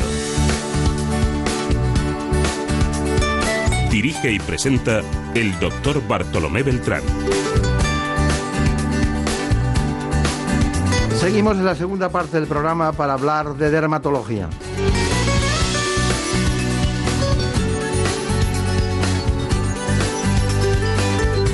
La dermatitis atópica ya afecta en nuestro país a cerca del 15% de los niños y su incidencia se ha disparado en los últimos años.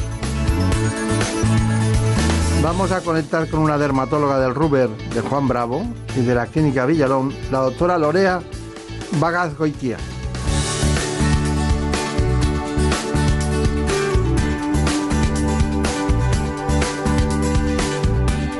La doctora Bagazgoita es una experta en este asunto y nos tiene que desbrozar lentamente, pregunta tras pregunta, todo lo que es este problema en el que la ciencia es muy importante para el cuidado de la piel. Antes, siempre tenemos una propuesta, un informe para centrar el tema. En buenas manos. La dermatitis atópica es una de las enfermedades de la piel más comunes y altera significativamente la calidad de vida de millones de niños y de sus familias. En los últimos 30 años su prevalencia se ha triplicado en los países industrializados debido a los cambios en el modo de vida y al aumento de la higiene en la sociedad. En nuestro país afecta a alrededor de un 15% de los niños, aunque en muchos casos suele desaparecer hacia los 7 años de vida. La dermatitis atópica es una enfermedad que se presenta en brotes. Durante los periodos de calma se manifiesta con una piel seca, con escamas y agrietada, y en los periodos de brote aparecen manchas y granitos rojos en los pliegues de los brazos, detrás de las rodillas y en la cara. Pero el síntoma más típico en todas las edades es el intenso picor. Se ha demostrado que esta enfermedad tiene cierta predisposición genética si uno de los padres es atópico, el niño tiene cerca de un 50% de riesgo de serlo también. Llevamos mucho tiempo pendientes de esta dermatólogo que nos acompaña hoy, no solo por parte del equipo, sino porque también nos llegó este libro, este libro, lo que dice la ciencia sobre el cuidado de la piel. Lorea Bagazgoitia. Qué difícil Bagazgoitia. Yo ya me lo sé, pero Bagazgoitia es difícil. ¿Está la doctora Bagazgoitia? Está. Está. ¿Sabe usted lo que significa la palabra Lorea? Por supuesto. No sabe, dígalo, flor, no- flor. Flor, no, la diosa de las flores. Bueno, Y, y era la mujer, según, eh, según los griegos, de Céfiro, ¿no? ¿Sabía eso? ya, la verdad que no, no lo sabía. Sí, sí, sí, la diosa de las flores. Bueno, pues entonces en lugar de decir la doctora Lorea Bazargoiti, va a decir la diosa de las flores dice, ¿no? ¿O no? Encantada.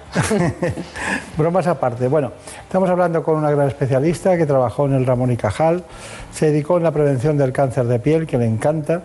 Eh, lu- luego estuvo haciendo dermatología pediátrica en el Hospital Niño Jesús de Madrid y es eh, una experta en cirugía dermatológica, control de lunares, muy, muy en boga en estos tiempos, mediante dermatoscopia y terapia fotodinámica. Bueno, tiene muchos, muchos trabajos, pertenece a todas las sociedades científicas y es una, ¿Podría ser usted una discípula del doctor Jaime o no? Lo soy.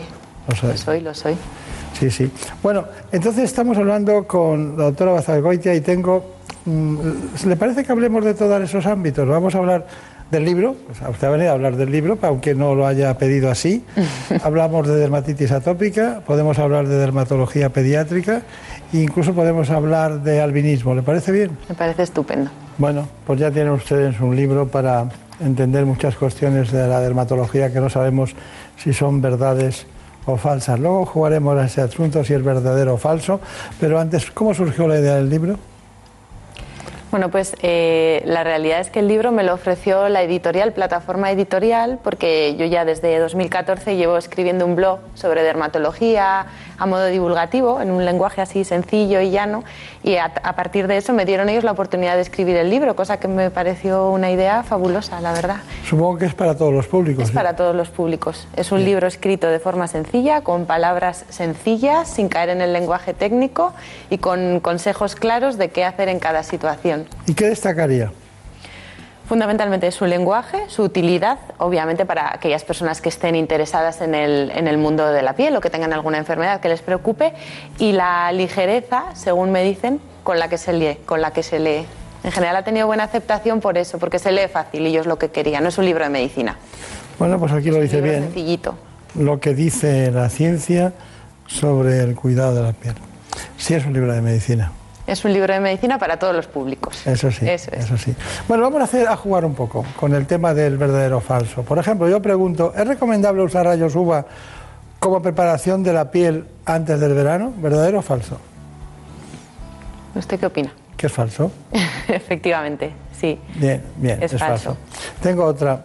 Un tono bronceado en la piel indica que está ha sufrido a consecuencia de los rayos UVA del sol. ¿Verdadero o falso? Esto es verdadero. ¿Ah, ¿Eh? Muchas veces si asociamos el bronceado, pues se suele decir el bronceado saludable, ¿no? Tener un tono agradable, más sanote en la piel, pero esto lo único que nos indica es que esa piel ha sido agredida por el sol y por eso se ha puesto morena. Siempre el mecanismo del bronceado siempre es una defensa. Bien. Aunque estéticamente haya sido aceptado Claro. a lo largo de mucho tiempo, indica que esa piel ha venido sufriendo. ¿Usted qué número tiene de piel? ¿Qué fototipo? ¿Qué número? Un- entre uno y dos, tirando al dos. O sea que horrible. Muy blanquita, muy sensible. Claro, claro. Sí. Si viviera en Finlandia estaría encantada. Claro, no tendría tanto problema. Bueno, el paso del tiempo es inexorable y no hay forma de prevenir las arrugas y manchas. ¿Verdadero o falso? Esto es falso, de alguna manera, porque la gran mayoría del envejecimiento, dos terceras partes del envejecimiento de la piel es consecuencia del sol, con lo cual sí podemos prevenir un envejecimiento, digamos, más estéticamente favorable si nos protegemos del sol. No todo es por los años. Muy bien, ¿lavarse el pelo a diario es perjudicial? ¿Verdadero o falso? No. Este es un mito muy frecuente y no pasa nada. Si una persona se quiere lavar el pelo todos los días, se lo puede lavar todos los días tranquilísimamente. Además se queda uno muy a gusto. Desde luego que sí. ¿El estrés puede hacer que se caiga el pelo más de lo habitual? Sí, sí, esto es verdadero, no es un mito. La realidad es que existe un fenómeno que se llama efluvio telógeno, por el cual todos, una gran parte de, los pelos se ponen en la misma fase y se caen de repente. Entonces esa caída súbita eh, nos puede asustar bastante, normalmente ese pelo se recupera, pero uno de los desencadenantes puede ser el estrés, pueden ser algunas enfermedades, puede ser un embarazo, un parto, pero el estrés entra entre ellas. Bueno, eh, la doctora Bagazgoitia, yo me lo he aprendido muy bien. El tema es que ahora me gustaría continuar con usted con las enfermedades en la infancia. ¿no? Por ejemplo, eh, ¿cuáles son las consultas más frecuentes en niños? En niños vemos muchísima dermatitis atópica, sobre todo, lo que más.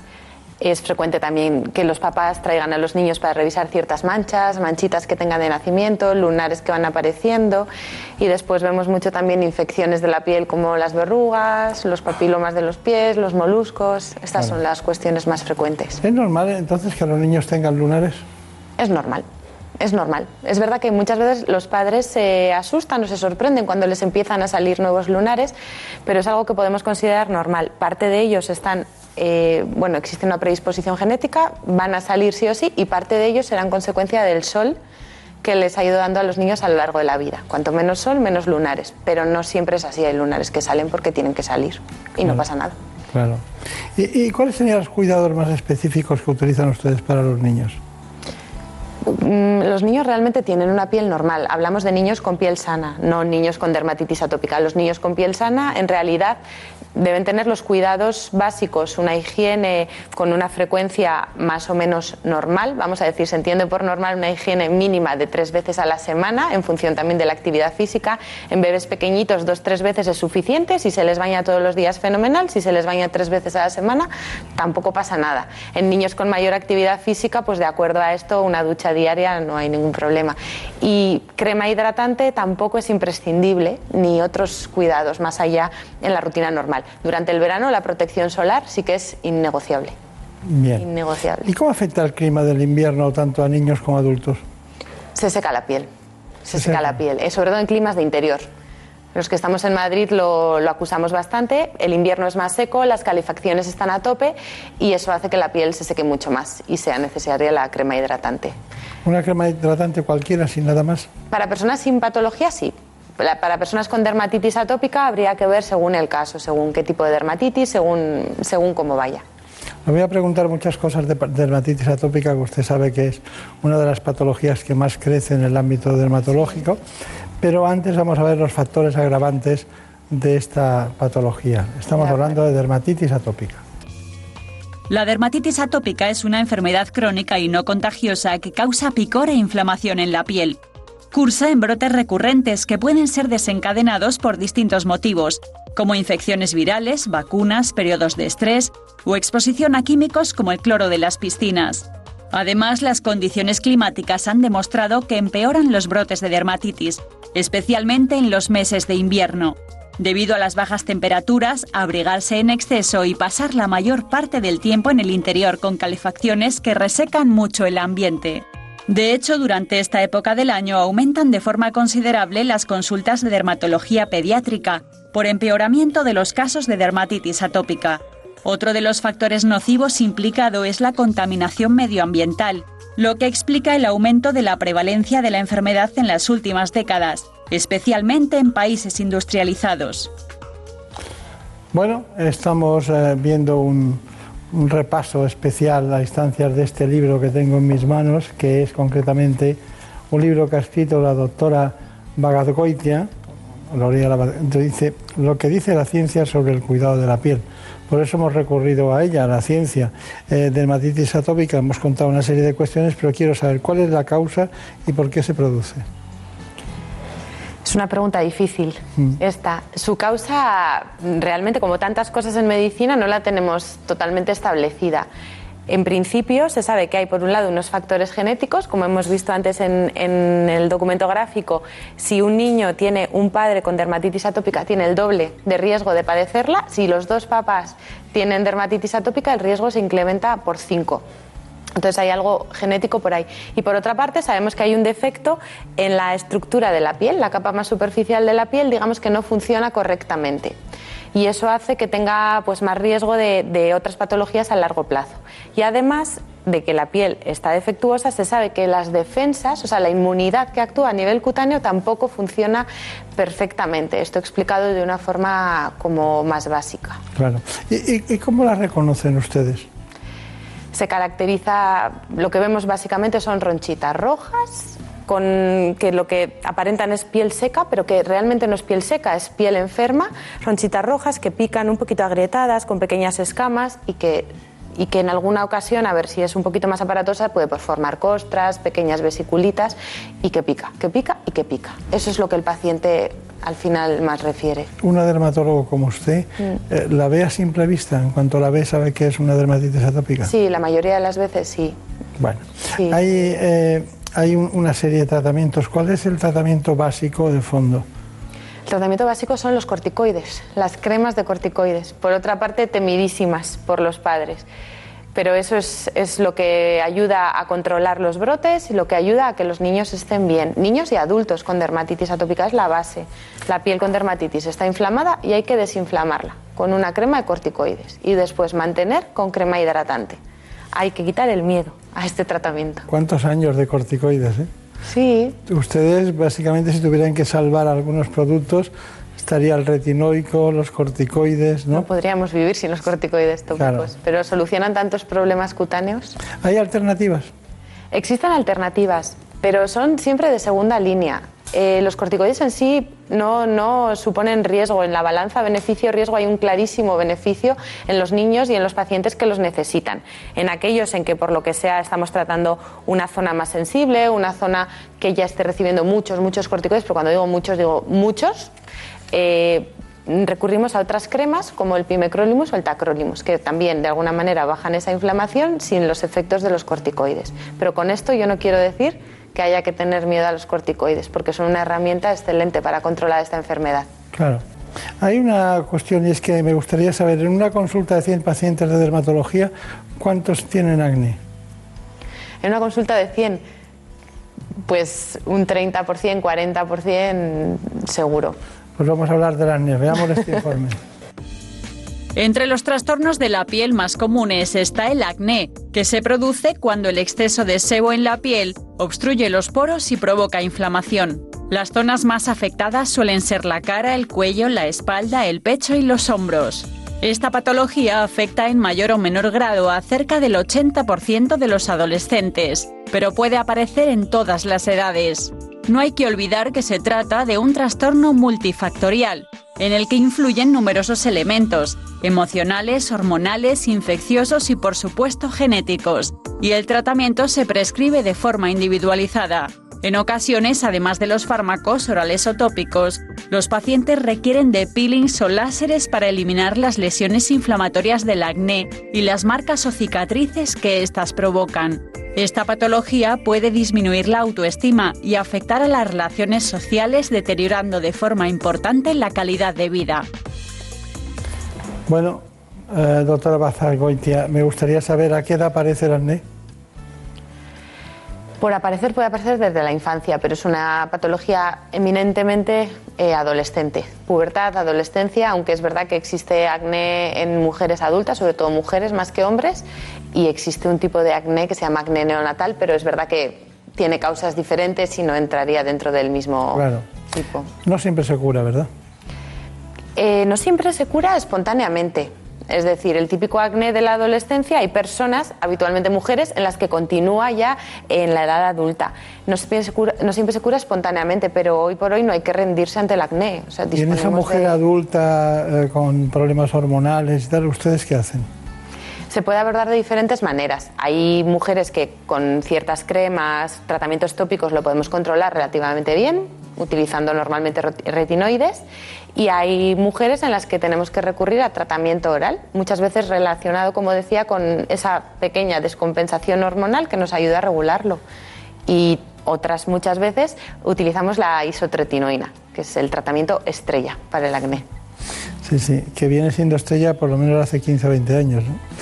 Eh, eh, ¿La cosmética es suficiente en algunas ocasiones, así, eh, preta portero rápidamente? Para A mi modo de ver, en pocas. En pocas. En pocas. Puede ser útil, pero en acné es muy, muy, muy leves, muy leves. ¿Influye la alimentación?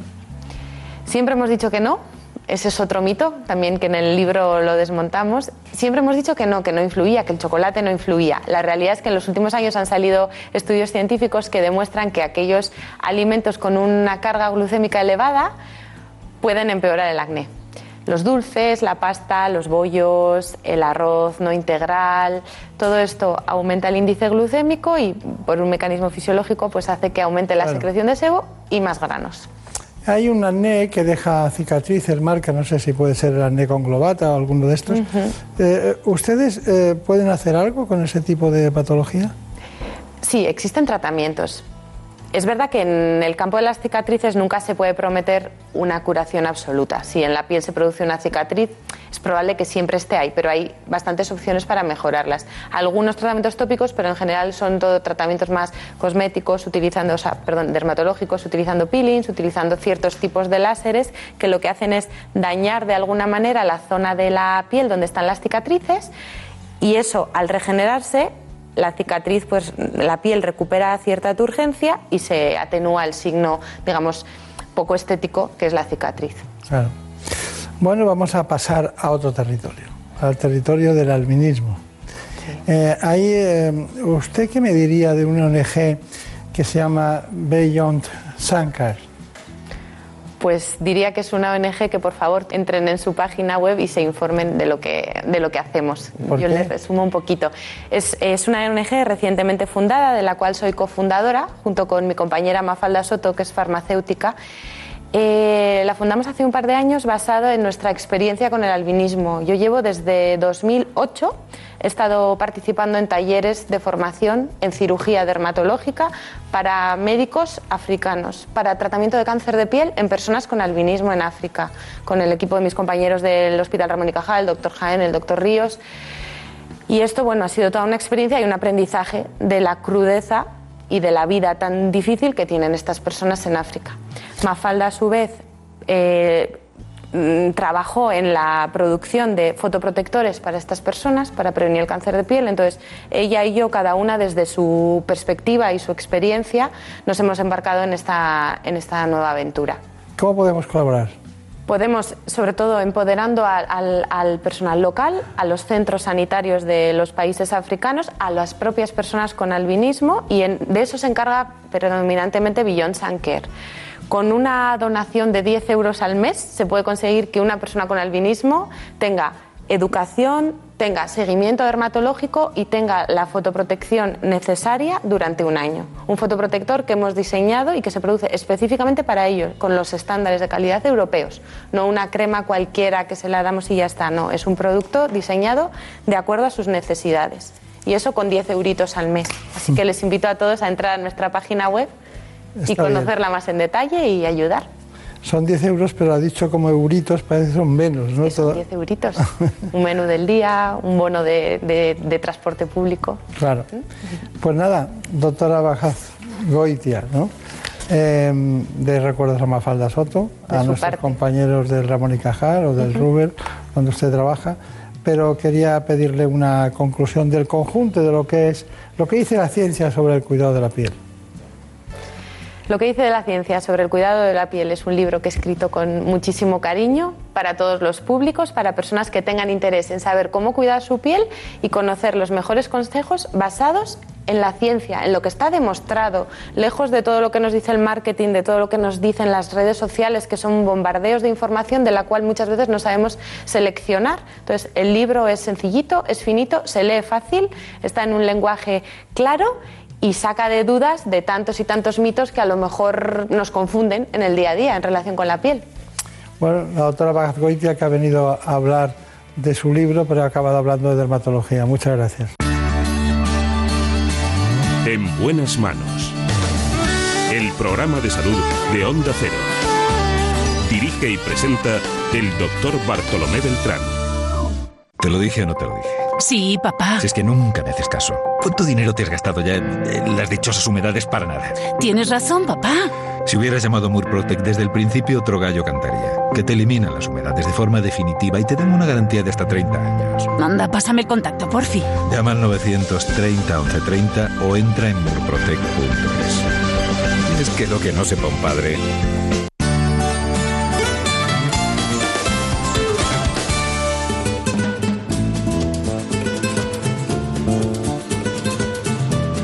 llegado el momento de conocer lo que publican nuestros compañeros de La Razón en ese suplemento de A tu Salud.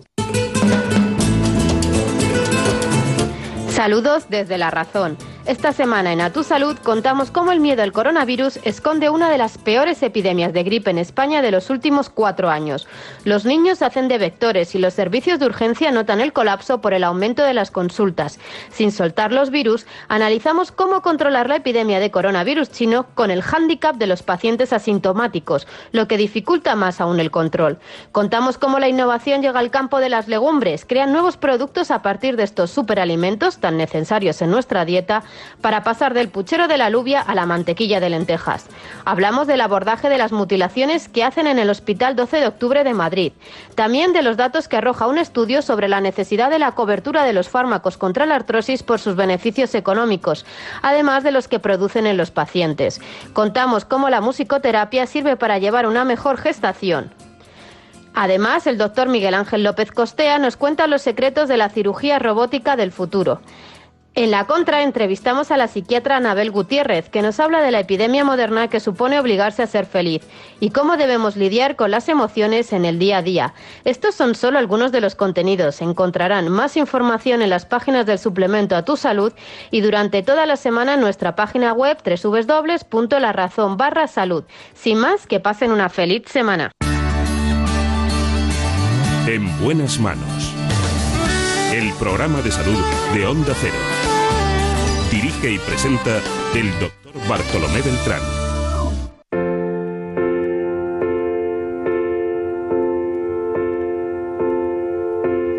In a little while from now, if I'm not feeling any less sour, I promised myself to treat myself and visit a nearby tower. ¿Cómo se nota que está una mujer ayudándolos en este espacio como Gemma Esteban? Ever what's it like when you're shattered, left standing in the lurch at a church with people saying, My God, that's tough. She stood him up.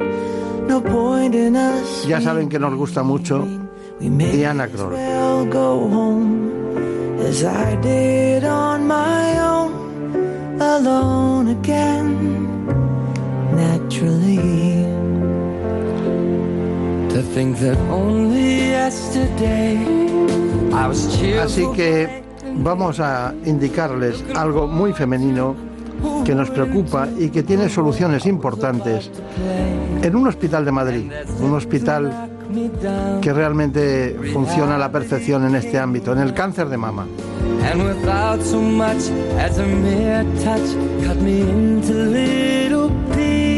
El hospital de Torrejón del Grupo Rivera Salud tiene dos grandes especialistas en este ámbito, el doctor Lorenzo Rabadán y la doctora Julia Camps. Con ellos profundizamos en este espacio. En España se diagnostican más de 25.000 nuevos casos cada año de cáncer de mama.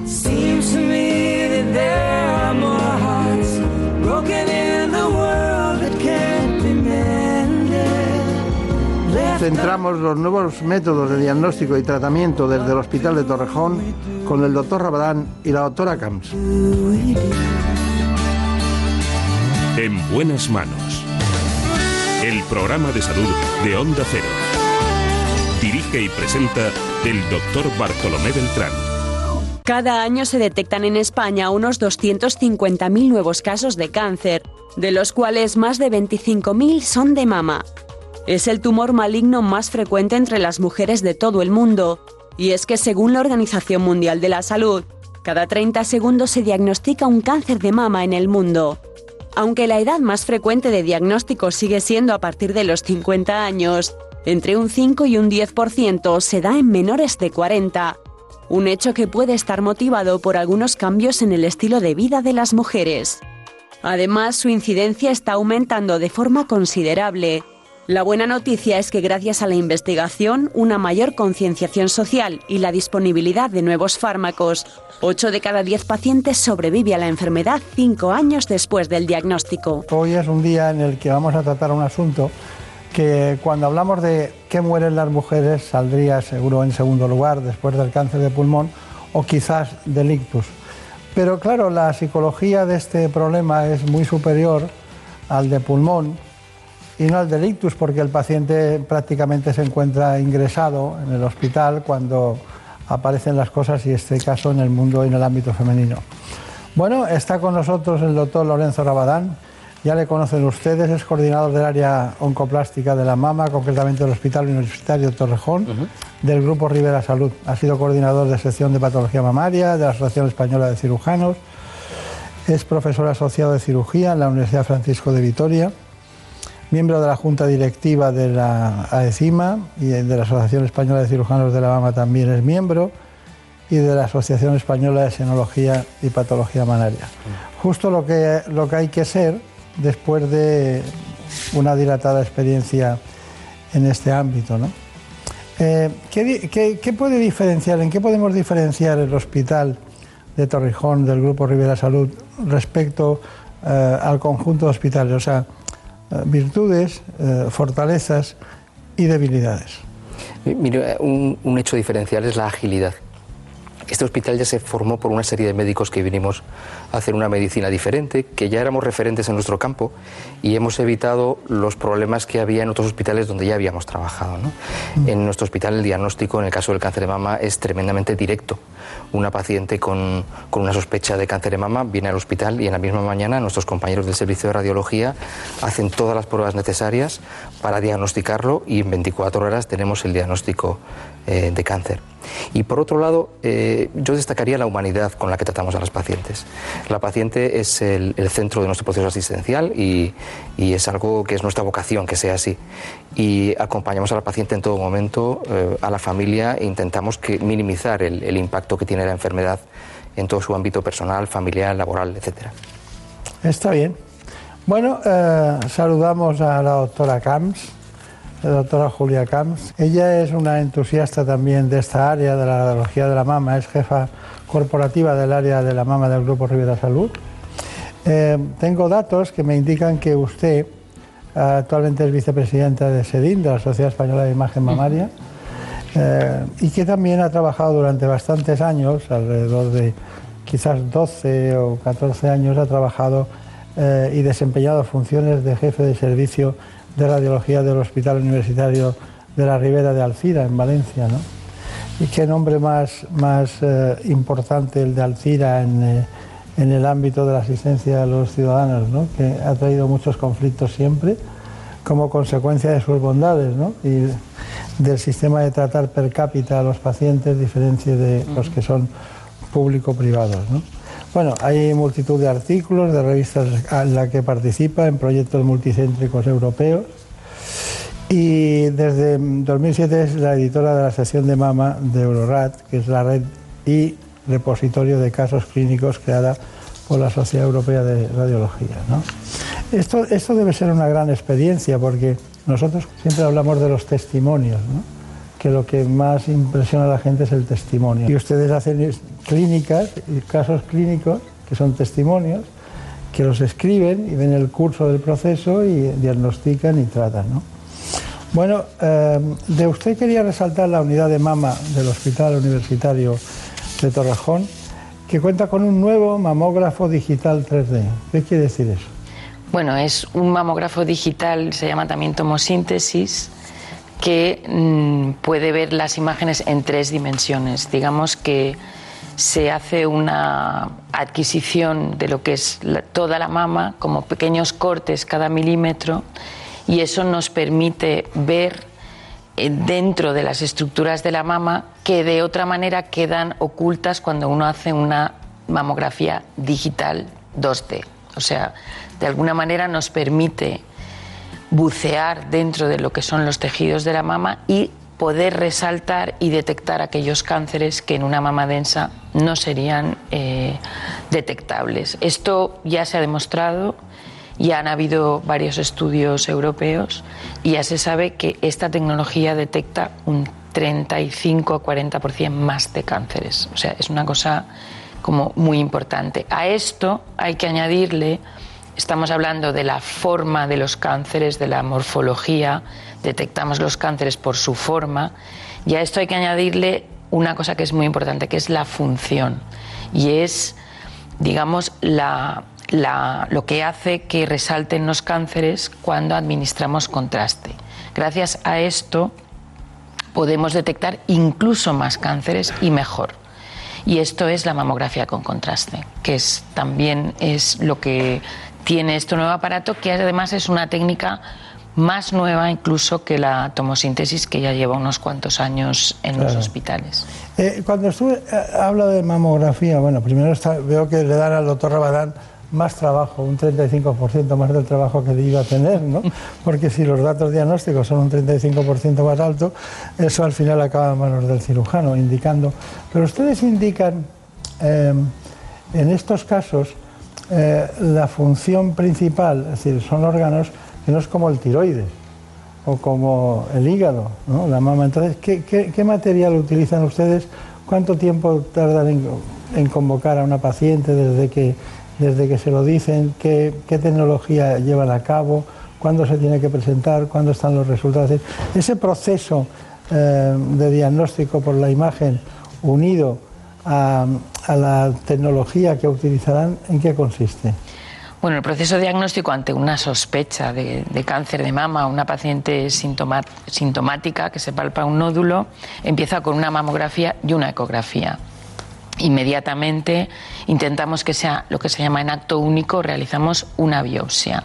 Y mientras llegan los resultados de la biopsia, que como ha dicho el doctor Rabadán, estamos hablando de 24 horas, cuando se convoca de nuevo la paciente para darle los resultados, paralelamente se eh, cita a la paciente para hacer una resonancia para ver la extensión del tumor, porque también sabemos que la resonancia detecta perfectamente de dónde hasta dónde eh, va el tumor y, esto le brinda al, al cirujano el mejor de los mapas posibles. Es decir, con esto conseguimos cirugías conservadoras sin bordes afectos, es decir, sin que la paciente tenga que volver a quirófano, conserva su mama y además se quita todo el tejido tumoral. En los últimos meses hemos incorporado la tecnología de la mamografía con contraste que se hace prácticamente a la vez que se hace la mamografía y además la tomosíntesis. Es decir, contamos con todas las técnicas diagnósticas que hay hoy por hoy en el mundo para dar el mejor mapa posible al cirujano y en caso de que la paciente no vaya de entrada a cirugía, sino que vaya a quimioterapia por el tipo de tumor, al oncólogo. Hay, eh, eh, las técnicas estas de absorción, igual que se utiliza en otros casos el yodo radiactivo, tal, ¿utilizan ustedes algún elemento eh, químico para detectar esas zonas o, no? No, nosotros utilizamos el contraste iodado para la mamografía con contraste y el contraste eh, gadolíneo para la resonancia. No utilizamos técnicas nucleares como puede ser el tecnecio 99 y tal, que se- en otros hospitales, en, en Alcira sí que lo utilizábamos para marcar el tumor, utilizamos una inyección directa de tecnecio, pero no en este caso. Está muy bien. Bueno, ya tenemos eh, un trabajo multidisciplinar, cirugía, diagnóstico mediante el mamógrafo digital 3D. Son muchas cuestiones que juntas ensamblan la posibilidad de estar en un lugar certero a la hora de hacer el tratamiento quirúrgico, aparte de aumentar las posibilidades diagnósticas. 8 de cada 10, más de 5 años, teníamos... ¿cu- ¿Dónde está la frontera ahora para calcular la supervivencia de los pacientes? Cinco años es un reto, es un escalón muy importante, pero cuando se dice ya está curado o siempre se está con la guardia alerta? Bueno, a partir de los cinco años las pacientes se consideran curadas y siguen sometidas a unas revisiones muy, muy estrechas. ¿no? ¿Cuál es la cirugía más frecuente que usted practica? Tanto si sumamos la consecuencia de los diagnósticos de, la- equipo de la doctora Julia Camps como los suyos propios. ¿Cuál es, eh, digamos, la cirugía que usted practica con más frecuencia? Mire, eh, en los últimos 20 años ha surgido una nueva especialidad que es la cirugía oncoplástica. Utilizamos técnicas de cirugía estética, de cirugía plástica tradicional de la mama para el tratamiento de los cánceres. La cirugía más habitual es la cirugía conservadora oncoplástica con biopsia del ganglio centinela. Es una cirugía pequeña en la que estirpamos simplemente el tumor y remodelamos la mama para que quede con una forma similar a la que tenía. Eh, y estirpamos el primer ganglio, el ganglio centinela de la cadena de la axila. Es una cirugía que realizamos de modo ambulatorio, requiere anestesia general, pero las pacientes marchan a casa, yo les suelo decir que antes que nosotros, eh, en- a las pocas horas de la intervención están en su casa, con lo cual alteramos lo mínimo posible su vida, su vida so- social y personal. Hábleme del ganglio centinela. Seguimos con la historia de que el ganglio centinela es el verdadero faro que nos indica dónde estamos, si hay ganglio centinela positivo no lo hay. Seguimos con ese trabajo. ¿Ha perdido algún valor ese índice eh, terapéutico? Bueno, hoy sigue siendo el pronóstico, el dato pronóstico más importante de cáncer de mama. Cuando hay ganglio centinela, cuando hay ganglio afectado, la supervivencia es peor y la tasa de recurrencia es peor. Pero tenemos otros datos en los que en los que fijarnos. Hoy conocemos mucho mejor la biología del cáncer de mama.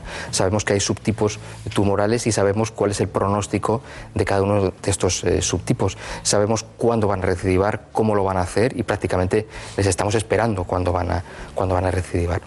¿Y qué recomendación le hacen a- a ustedes, a los cirujanos, eh, los plásticos del propio hospital, los cirujanos plásticos? ¿Se ayudan con ellos? ¿Lo hacen ustedes solos? ¿Se ayudan? ¿Es un equipo conjunto? La base, la base del éxito del tratamiento del cáncer de mama es el trabajo en equipo, eso no hay ninguna duda. Eh, todos los médicos que trabajamos en torno al cáncer de mama nos reunimos en un comité, tomamos todas las decisiones diagnósticas, todas las decisiones de tratamiento y operamos juntos. Y eso es muy importante. Bueno, eh, espero que co- con los, con los dos, con ambos dos, con ambos departamentos, ustedes eh, tengan una satisfacción conjunta. Pero ¿quién, quién da el resultado final? Porque claro, eh, sigue siendo algo oculta el, mamógrafo digital 3D, sigue siendo un tema que diagnóstico entre ustedes o lo perciben los pacientes. Bueno, yo creo que algunas pacientes sí, a veces sí que preguntan, doctora, lo que está viendo usted le preocupa, le parece que puede ser maligno y es verdad que hay veces que sí que lo decimos. Pero normalmente lo que intentamos es que sea un circuito eh, más o menos reglado y sea el cirujano o el ginecólogo quien le dé la noticia. Sobre todo porque las pacientes también, una vez se les da el diagnóstico, quieren saber más, quieren saber qué tipo de cirugía, quieren saber si hay que me dará quimio, no me dará quimio. Entonces, todas estas, eh, aunque nosotros también estamos formados, digamos, y capacitados para contestarlo, pero yo creo que eh, es el cirujano y el oncólogo, en el caso de nuestro hospital, quienes mejor lo pueden hacer. Claro. Usted, eh, usted que ha venido o vino del hospital de Alcira, ¿ha, ha notado la gran satisfacción que se produce empezar en un hospital de cero? Sí, la verdad es que yo empecé en Alcira no hace 14, sino hace 20 años, o sea, durante 20 años. Eh, empecé además el día 1 de enero del 99, el día que abrió, y la verdad es que la, la historia en Alcira ha sido muy bonita. Así creo que el modelo Alcira o el modelo Rivera Salud es algo completamente exportable y además es una cosa muy beneficiosa para los pacientes. En aquella época, hasta que yo, yo me fui hace unos meses, teníamos unas, bueno, los mejores indicadores de salud en la, propia, en la propia página web de la Consellería y una satisfacción de los pacientes muy alta. Volver a este modelo en Torrejón ha sido un poco como volver a nacer, volver a, digamos, absorber esa energía positiva que hace que haya muy buen ambiente. Es una cosa que comentábamos Lorenzo y yo hace un rato, ¿no?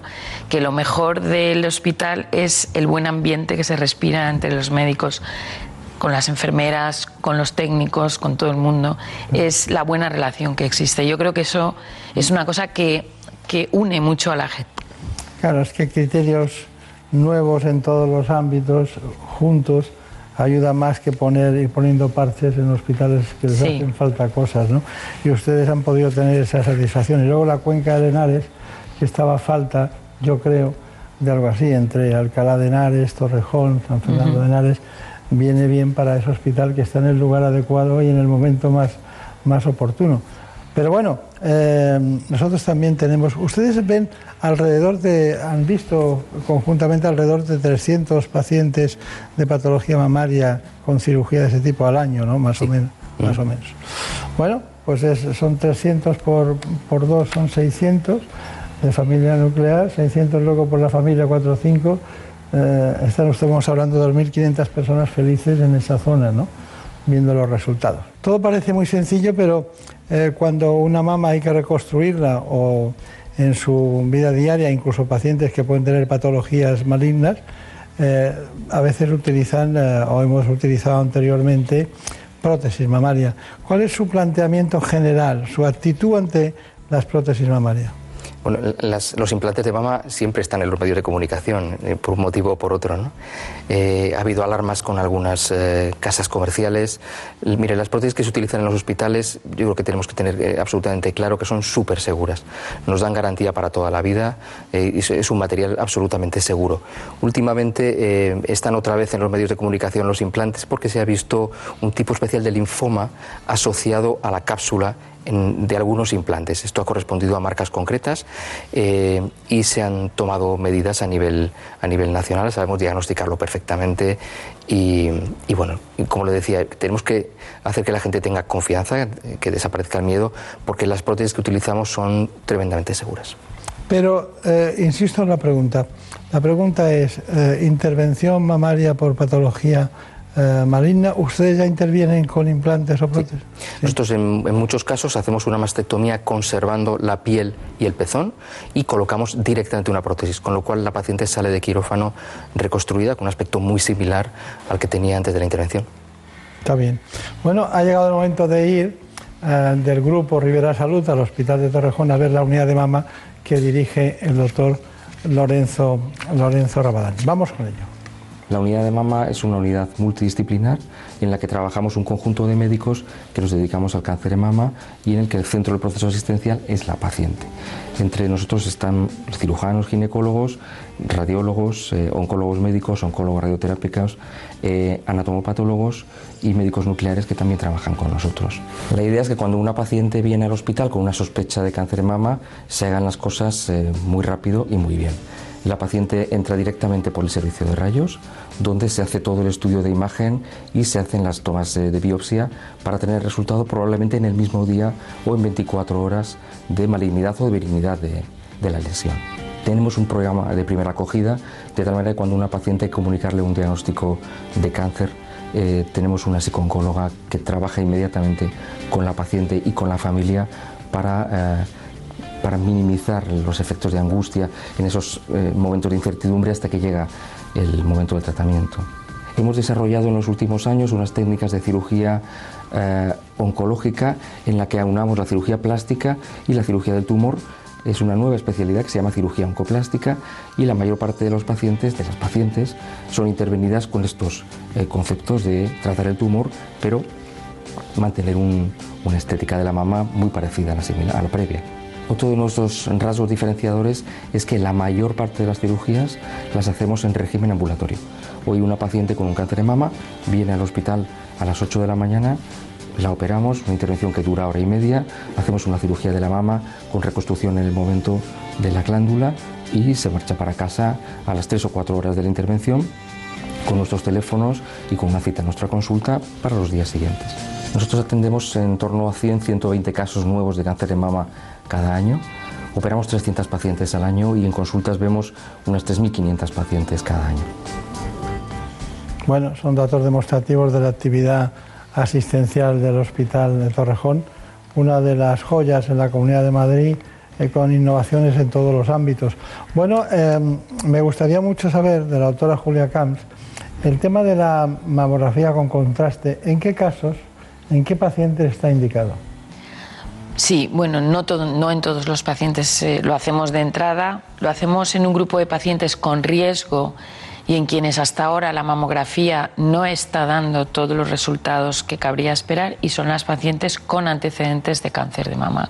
En estas pacientes hay que pensar que los cambios posquirúrgicos y posradioterapia, en el caso de que se hayan tratado con cirugía conservadora o incluso si han tenido una mastectomía, la mama contralateral, son pacientes que ya de por sí ya tienen un riesgo, más casi un 20% de riesgo, sobre todo si han sido diagnosticadas antes de los 50 años.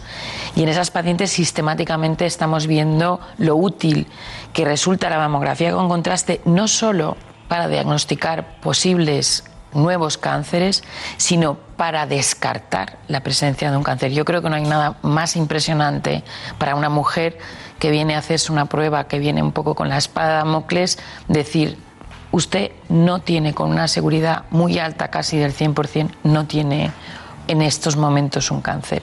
Después también lo hacemos en un grupo de pacientes que también eh, por sus limitaciones no pueden entrar en la resonancia cuando se diagnostica un cáncer. Como he comentado anteriormente, la resonancia nos proporciona el mejor mapa prequirúrgico y hay pacientes que porque son eh, porque tienen un índice corporal de masa corporal más alto, por obesidad, porque llevan marcapasos, por claustrofobia, por muchas razones no entran en la resonancia. Entonces, en esas pacientes es una técnica muy fácil, se inyecta el contraste, hay que estar en ayunas, hay que tener unas garantías, es muy rápida, tenemos la mamografía con contraste y un diagnóstico de exclusión del cáncer. Está bien.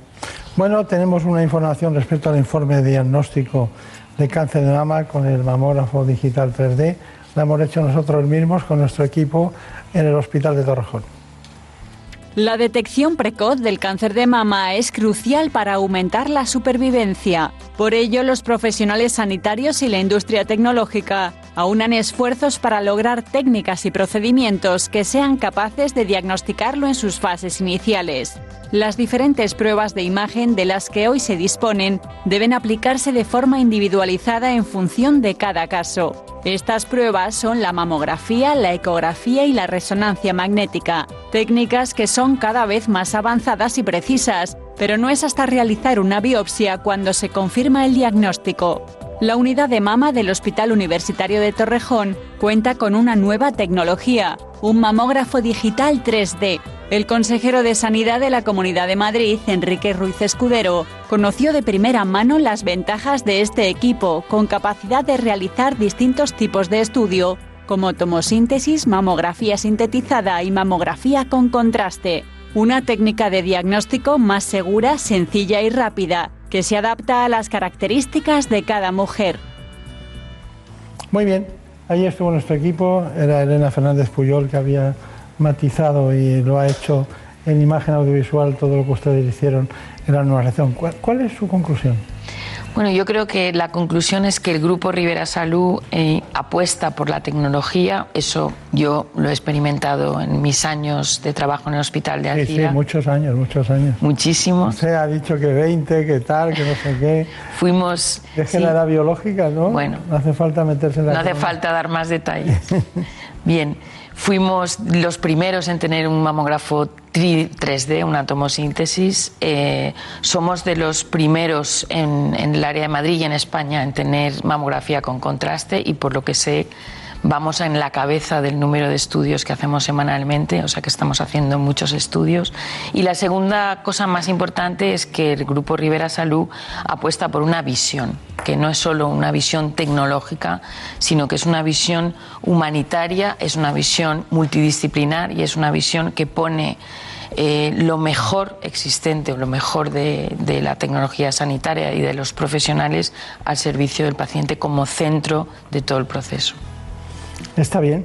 Bueno, doctor eh, Lorenzo, eh, concretamente, usted nos tendría que dar su, conclusión de, de, este asunto. ¿Qué piensa de esta unidad, eh, de las ventajas, si hay algún inconveniente, inconveniente? Doctor Rabadán. Bueno, yo creo que es una unidad maravillosa donde todos estamos bueno, muy integrados, tenemos un desarrollo profesional óptimo estamos muy ilusionados cada, cada mañana, ya llevamos ocho años trabajando, trabajando allí. Hacemos una asistencia rápida a los pacientes, una asistencia integral porque tenemos en cuenta los factores humanos, los factores familiares, los factores sociales y además una asistencia de calidad. Y eso es, es muy importante, una calidad contrastada que nos auditan. El noventa y tantos por ciento de nuestras pacientes están operadas a las tres semanas desde el primer día que vienen al hospital eh, y la calidad eh, del, tratamiento que se ofrece es muy alta. ¿no? Sí que me gustaría dar unas pequeñas recomendaciones para la población general y es que el, el, pronóstico del cáncer de mama depende del diagnóstico temprano y eso es muy importante. Por tanto, háganse las mamografías del plan de cribado eh, poblacional, explórense el pecho. Si ustedes tienen alguna dificultad, nuestras enfermeras de la unidad de mama les van a enseñar, les van a pasar a la camilla, les van a desnudar, les van a enseñar a explorarse y a la mínima sospecha acudan a nosotros. Yo prefiero que vengan 10 veces a mi consulta sin ningún motivo a que dejen pasar, probablemente por no molestar, una lesión evidente y cojamos un cáncer en una fase avanzada. Pues está bien, pues muchas gracias a los dos eh, y sobre todo indicarles a todos ustedes que en este camino, lo que se llama la cuenca de Henares, ya no Torrejón es famoso por las salidas aéreas de, de aquellos buenos tiempos que todavía se conservan de vuelos americanos, sino que hoy en día hay unos especialistas, vanguardistas en el ámbito de lo que es la mama, una unidad de mama en el Hospital de Torrejón del Grupo Rivera Salud. En buenas manos. Por un beso tuyo, contigo me voy.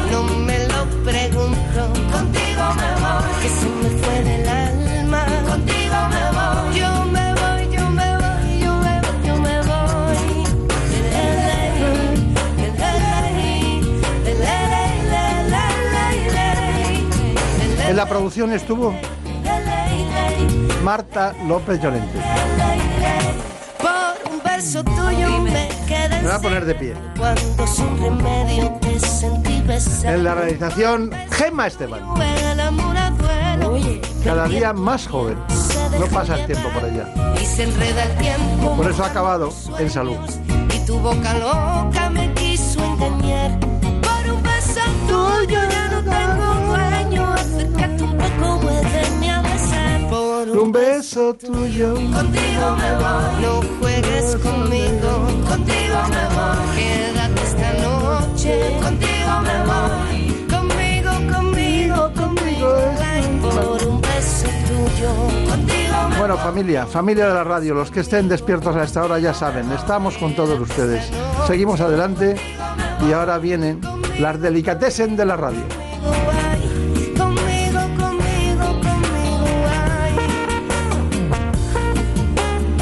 En buenas manos. El programa de salud de Onda Cero.